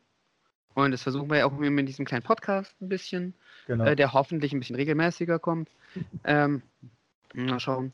Ist es so, äh, es wird uns sehr schwer gemacht, leider, weil, weil wir jetzt hier mitten in Europa sind und das sehr, sehr viel von den USA abhängig ist oder von Japan. Und dann hat man entweder die sprachliche Grenze, die räumliche Grenze oder irgendwelche rechtlichen Grenzen. Ähm, und das Einzige, was uns halt bleibt, ist, also das- was heißt bleibt, man macht es ja auch gerne, irgendwie äh, mit Merchandise das Ganze zu unterstützen, was ja auch wieder mit Importen zusammenhängt. Ne? Ja. Und das ist halt ein bisschen, ein bisschen schade. Und äh, trotzdem finde ich, ist es trotzdem ganz schön, irgendwie was zum Sammeln zu haben. Und ich finde so diese Sammel, wenn man so einen Hang zur Sammelleidenschaft hat, äh, können Tokus einen auch ganz schön anfixen. finde ich zumindest. Und Tor und Bandai sorgen ja auch dafür mit ihren Sammelgimmicks. Auf jeden Fall, auf jeden Fall. Aber wir können ja auch mal kurz noch mal auf die, auf die Sammelgimmicks an sich vielleicht noch mal kurz eingehen. Okay, gerne. Weil du hast ja quasi ja zwei Arten, diese Mhm. Sammelgimmicks. Und zwar ja die, die mit Elektronik kommen, von Mhm. Natur aus, und die, die keine Elektronik haben, die bloß die Noppen haben, um dann die Elektronik, also die Knöpfe, die haben ja Mhm, Knöpfe, Diese kleinen Pins praktisch. Genau. Ja. um die Sachen zu starten. Und also aus, ich weiß nicht, wie es bei dir ist, aber aus meiner Sicht, ich bevorzuge immer die, die quasi Elektronik schon mit, mit sich mit dabei haben, Mhm. wie zum Beispiel die Gashats, weil mit denen kannst du auch was anfangen, wenn du den, den Driver nicht hast. Mhm. Weil beim Gashat kannst du die Knöpfe, die diese ganzen Sounds auslösen, Ja. die kannst du mit der Hand drücken. Das sind auch die, die nur, die eigentlich nur im Driver aktiviert werden sollten. Das sind so zwei Ja. Knöpfe hinten und die kannst du auch drücken. Ist, ist vielleicht nicht unbedingt äh, le- leicht, je nachdem wie groß deine Hände sind, aber und vielleicht auch nicht unbedingt die angenehmste Position unter Umständen. Aber du kannst sie ohne Driver auslösen. Die ganzen Händchen-Sounds und alles. Mhm. Und das finde ich halt dann irgendwie, immer, irgendwie besser. Weil die anderen, ja, da kommt es dann halt wirklich auf die Optik an und vielleicht auf das Drehgimmick oder Schüttel. Mhm. Das sind halt so, so Sachen halt. Da kommt es dann wirklich dann eher, finde ich, auf die Optik an. Oder was das ist. Mhm. Ja, wenn es halt Elektronik drin hat, dann ist es wirklich das Herzstück. Dann ist es wirklich das, was es eigentlich auch sein soll, weil davon geht ja eigentlich die, die Kraft aus. Hm. In, den, in, den, in, der Serie. Und das finde ich, kommt da sehr nah ran. Ich finde es aber auch teilweise gar nicht so schlecht, wenn du irgendwas zum Switchen oder zum Klacken oder sowas hast. Aber du kannst natürlich, du kannst in den Gürtel kaufen und einfach die Sounds cheaten. Ja, ja, Das das geht geht natürlich auch. nicht, wenn du, Ja. wenn du da, ähm, wenn die Elektronik halt in den Sachen drinsteckt, wie zum Beispiel bei den Lock-Seats oder so. Hat natürlich auch dann den Vorteil für Bandai, es wird nichts und für teuer, es wird nichts gespoilert. Äh, erstens das und zweitens ähm, kannst du natürlich spontan auch noch irgendetwas anderes reinmachen. Ja. Du brauchst die Sounds nicht schon fertig, also die sind meistens sowieso eh fertig bei der Produktion, aber Ja, ja, klar. Ja, ja, der, das, äh, der, könntest du doch spontan auf den Markt reagieren. Der, der Gamer Driver hatte ja gar nichts, da hatte, glaube ich, nur Spiegel drin. Der, da hatte ja nix. Gar nichts. Keine Lampen, nix. Es waren ja nur, es wurde ja alles allein durch die Gaschatz ausgelöst. Ja. Wobei, bei den äh, Full Bottles, das fand ich ganz interessant, weil ich habe ja äh, drei Stück, wenn ich das nicht verzählt habe, aus den Zeitschriften. Mhm. Und die ersten zwei, die Momotaros und die TV, Full Bottle, ach ja, TV, ähm, die beide, du musst, also du musstest alle drei zusammenbauen, die hast du zusammengebaut und diese Schüttelgimmick Mhm. da, dieses Klackern, das fehlt bei den beiden. Ach, lustig. Weil da, es gab da kein Teil Mhm. drin. Und das hat mich geärgert. Ich habe da auch extra nochmal ein Review-Video angeguckt, ob das wirklich so sein soll. Ja, es soll so sein. Mhm. Und später habe ich festgestellt, ach, es gibt noch drei weitere, zwei waren leider ausverkauft, äh, neue äh, Full Bottles im Magazin. Und dann habe ich dann die äh, Super Center, müsste es gewesen sein, Super Center Full Bottle, das Magazin bestellt. Und Überraschung, da war auf einmal ein Plastikteil drin, was du in die Full Bottle reinlegen konntest. Die klackert Man jetzt. halt, man ist halt- gelernt. ich wollte gerade sagen, man ist halt lernfähig, ne? Und das hätte ich mir halt auch für die anderen beiden gewünscht. Ja. Aber das, du hast auch Entwicklungsstadien halt auch in, in dem Merchandise mit drin, ne? Das sowieso. Ja. Und ich finde halt einfach, es gibt halt verschiedene Sachen. Ich finde es halt immer langweilig, wenn es immer nur die Pins sind. Oder die haben jetzt auch schon ewig diese, diese äh, äh, Schlitten mit drin, wo die Pins dann runtergedrückt werden. Ja, haben sie jetzt ja Ja. auch beim. Äh, Bei den Full Bottles mit drin. Ne? nee, bei Dix auch, bei Zio auch. Bei den Echt, bei Watches. Gio auch? Ja, Ja, ich habe ich hab heute ein paar angeguckt, ein paar äh, Reviews und da hat man das gesehen, dass das auch da hat. Wobei, Ja. weil wir ja die Pins hatten. Hast, ich weiß nicht, hast du das mitbekommen gehabt, dass die ganzen, von den ganzen Pyutamas, dass da, ich weiß nicht, ein guter Teil davon sich die gleichen Sounds teilt? Echt? Ja. Ein Teil der Pyutamas teilt sich den gleichen Sound. Lustig. Die haben so einen, äh, so einen äh, Standard-Sound. Mhm. Lustig. Aber da kann man halt einfach, kann man halt auch ein bisschen cheaten, ne? Gerade bei den Sounds. Äh, Ja. bei, bei, bei welcher Toyline waren das, wo die Sounds echt marginal unterschiedlich waren?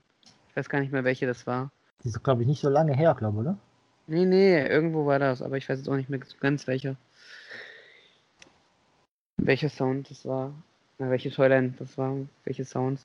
Wo du halt echt kaum einen Unterschied gehört hast, bis auf irgendwie ein, ein so, so, so diese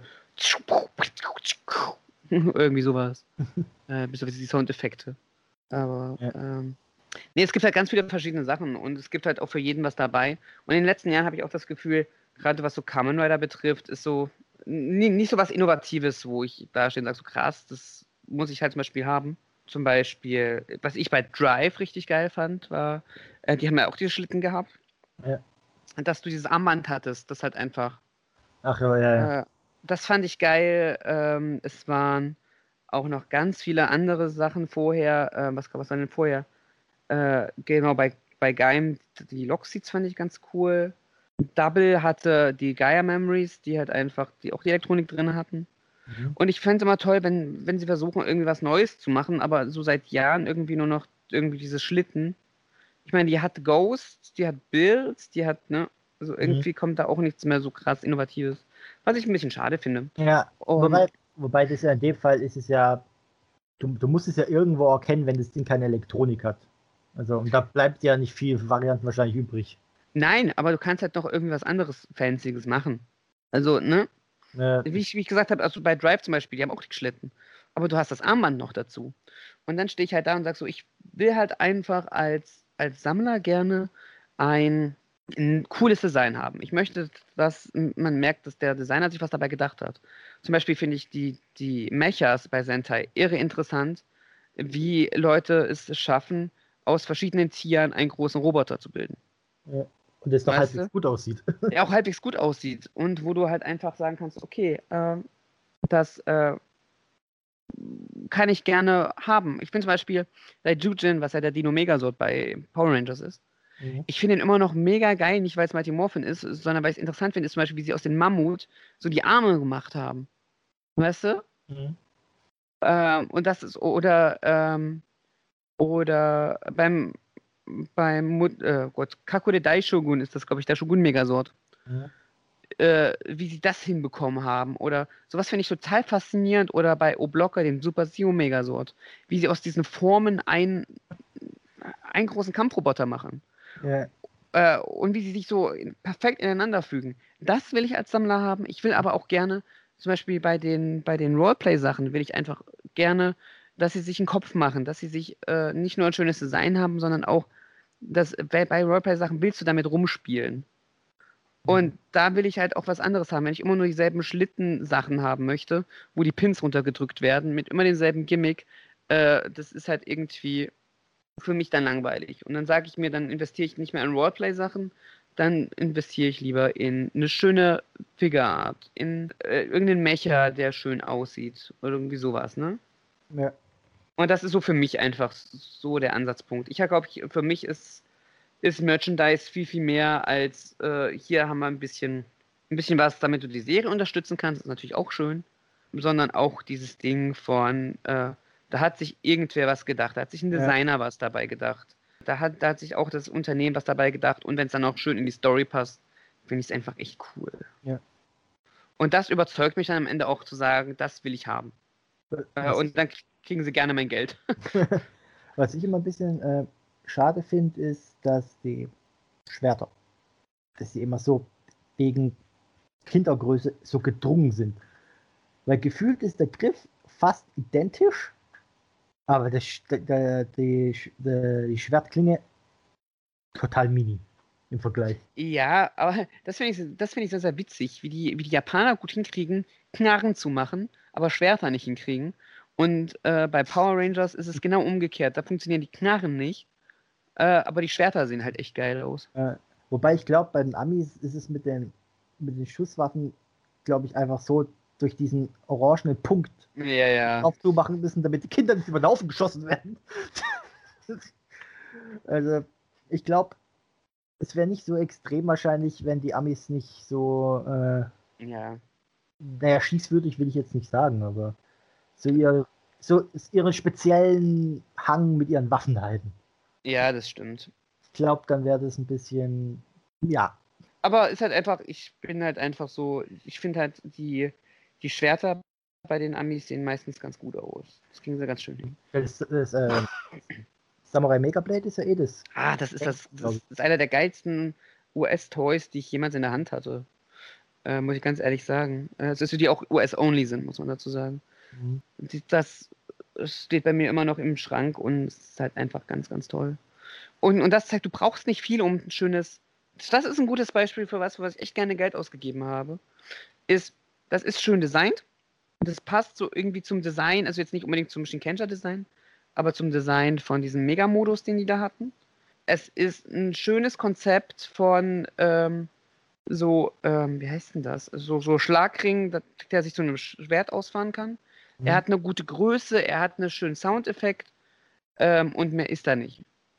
Und mehr will ich gar nicht. Ich werde einfach überzeugt mich mit dem Design, dass ihr euch Gedanken gemacht habt, dass es gut in die Serie passt und dass man vielleicht noch was Nettes äh, zum dran rumspielen hat. Also bei den Roleplay-Sachen jetzt einfach mal.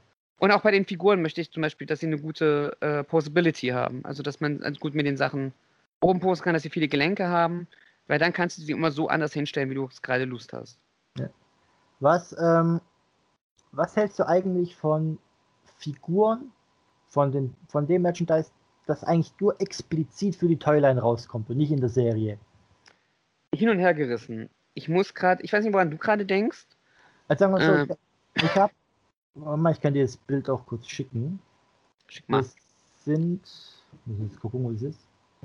Weitere Optionen. Ich bin gespannt.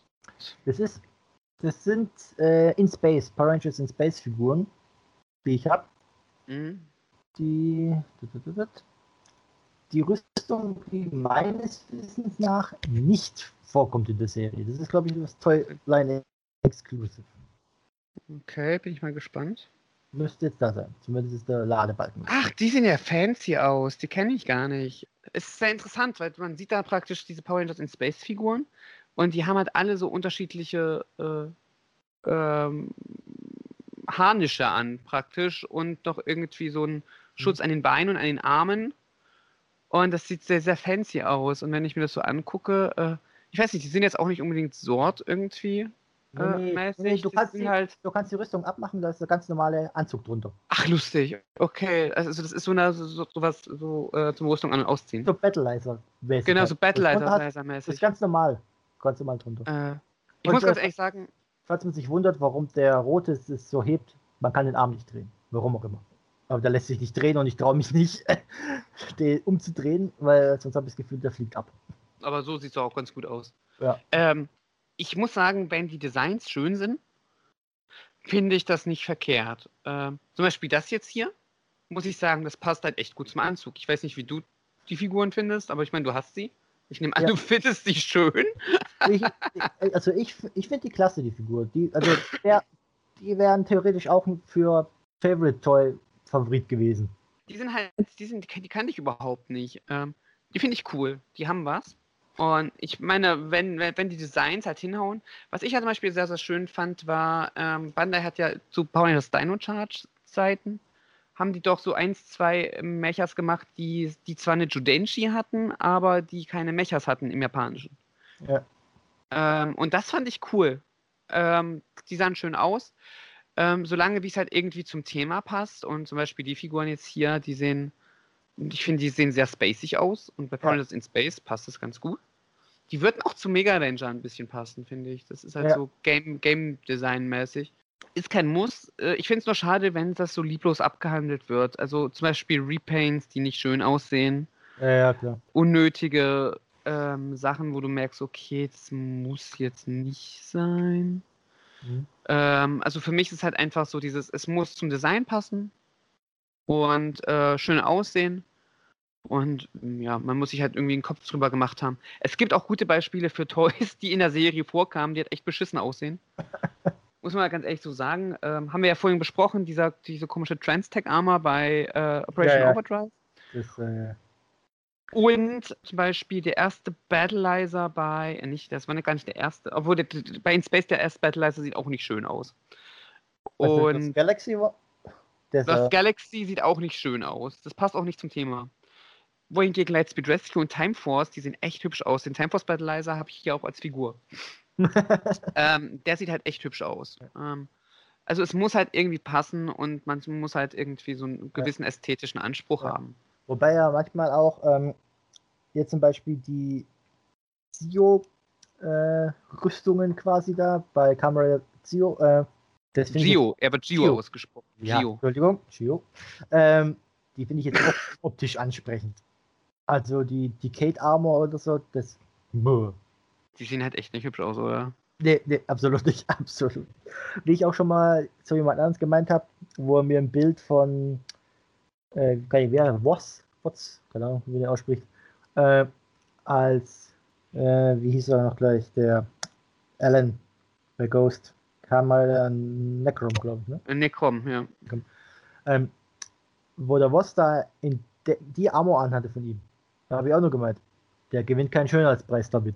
Das Nee. ist einfach, ich weiß nicht, das gefällt mir nicht irgendwie. Und das ist ja die, sind die Standard-Armors. Das ist ja jetzt nicht irgendwas. Ja, nicht. über, ich sag mal so, über, über Ästhetik lässt sich streiten. Ich bin zum Beispiel kein großer Freund von den, von den Final Form, Formen irgendwie in den letzten Jahren bei Kamen Rider. Äh, die sind mir alle ein bisschen zu überladen. Aber darüber kann man halt streiten. Für mich muss es halt einfach irgendwie ins, in, ins Thema reinpassen. Zum Beispiel Ja. die, ähm, der Battleizer bei Pointers Lost Galaxy. Daran kann man das, glaube ich, ganz gut festmachen. Welches Thema hat Power, Power Rangers Lost Galaxy für dich? Ähm, also am Anfang war es halt wieder ein bisschen ja, Abenteuer auf einer Raumstation quasi. Mhm. Und dann nachher verloren im Weltraum. Okay.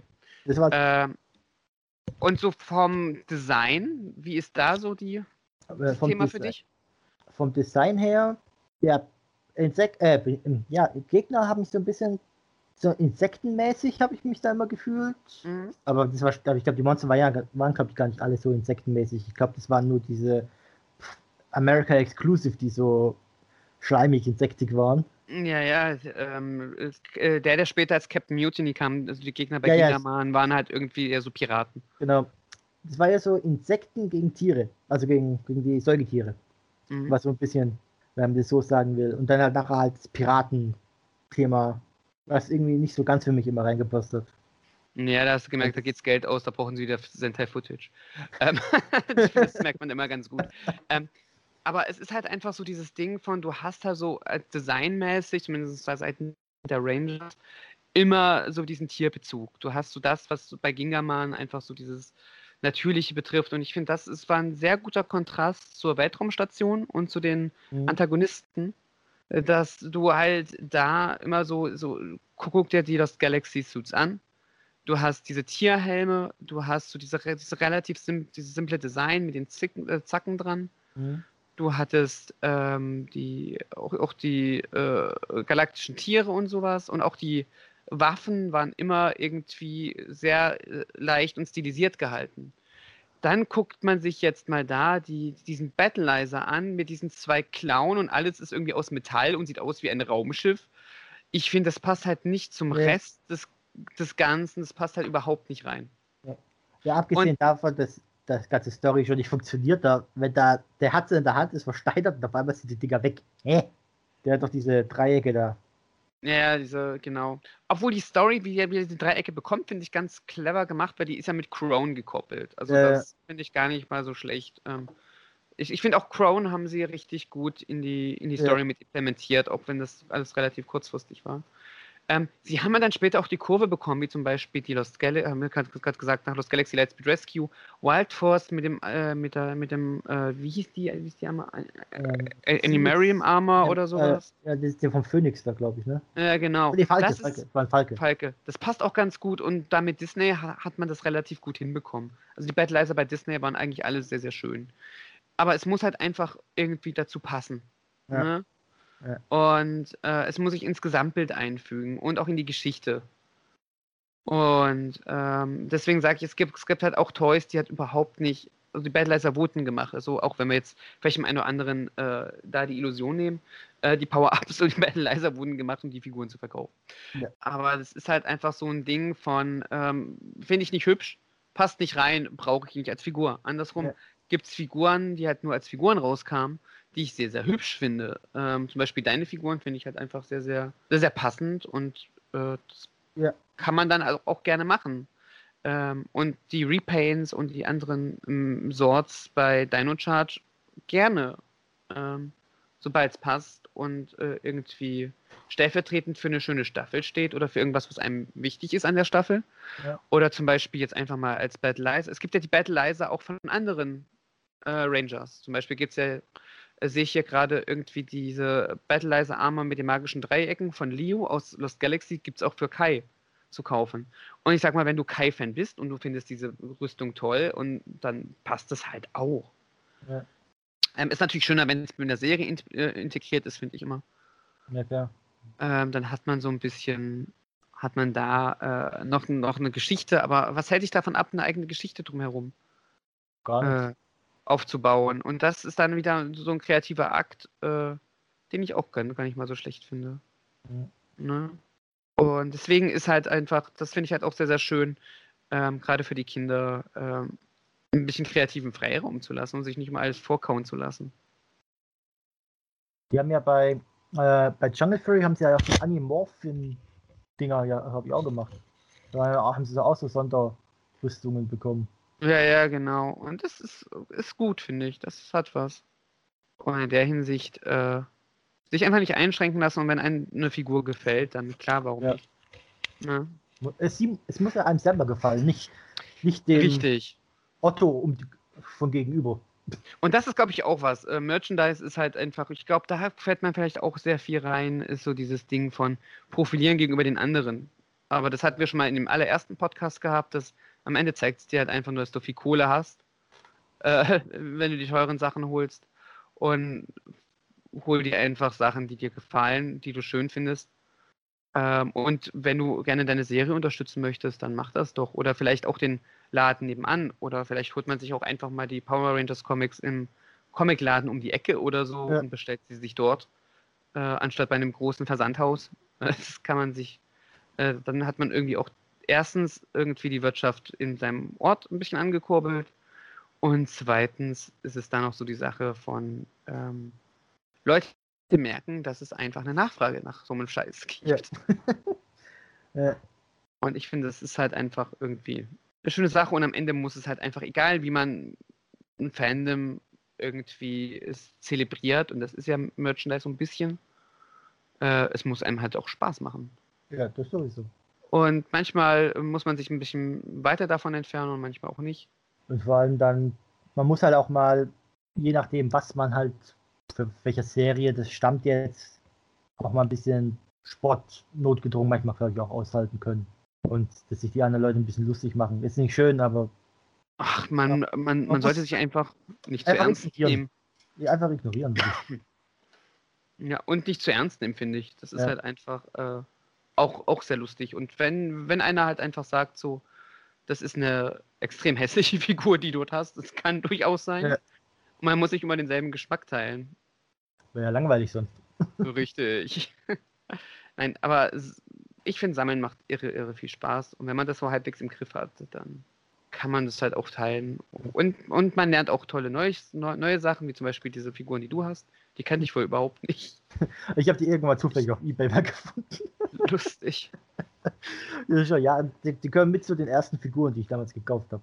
Ach, lustig. Sehr schön. Ich finde, äh, das war irgendwie, wir quatschen jetzt schon irgendwie zwei Stunden oder sowas. Ja, da gibt es ganz Auf, schön auf, auf, auf jeden Fall viel zu lange. Äh, ich muss mal gucken, ob ich den Podcast jetzt hier nach irgendwie äh, schneide, dass es ein bisschen kürzer wird oder so. Mal gucken. Zeitstempel reinmachen. Ein Zeitstempel, genau. Also äh, ich gucke mal, ob ich mir die Mühe mache und einen Zeitstempel reinmache. Ja, das nächste Thema steht irgendwie noch nicht so ganz äh, dieses Mal. Das heißt, wenn ihr irgendwie Bock habt, irgendwie Themen vorzuschlagen, dann äh, schreibt sie doch in die Kommentare. Äh, ich hoffe, der Podcast, auch wenn er sehr, sehr lang war ähm, und wir irgendwie fünfmal vom Thema abgekommen sind, äh, hat euch trotzdem Spaß gemacht. Und wenn ihr irgendwie Verbesserungsvorschläge habt, schreibt es in die Kommentare, wie all, all all die Zeit war anders, also davor. Also reden ist heute nicht mehr, reden ist gerade irgendwie aus. Ähm, genau. Äh, Robin, möchtest du noch gerne etwas loswerden? Macht einfach in Bezug auf Merchandise das, was euch Spaß macht einfach. Was euch gefällt. Genau.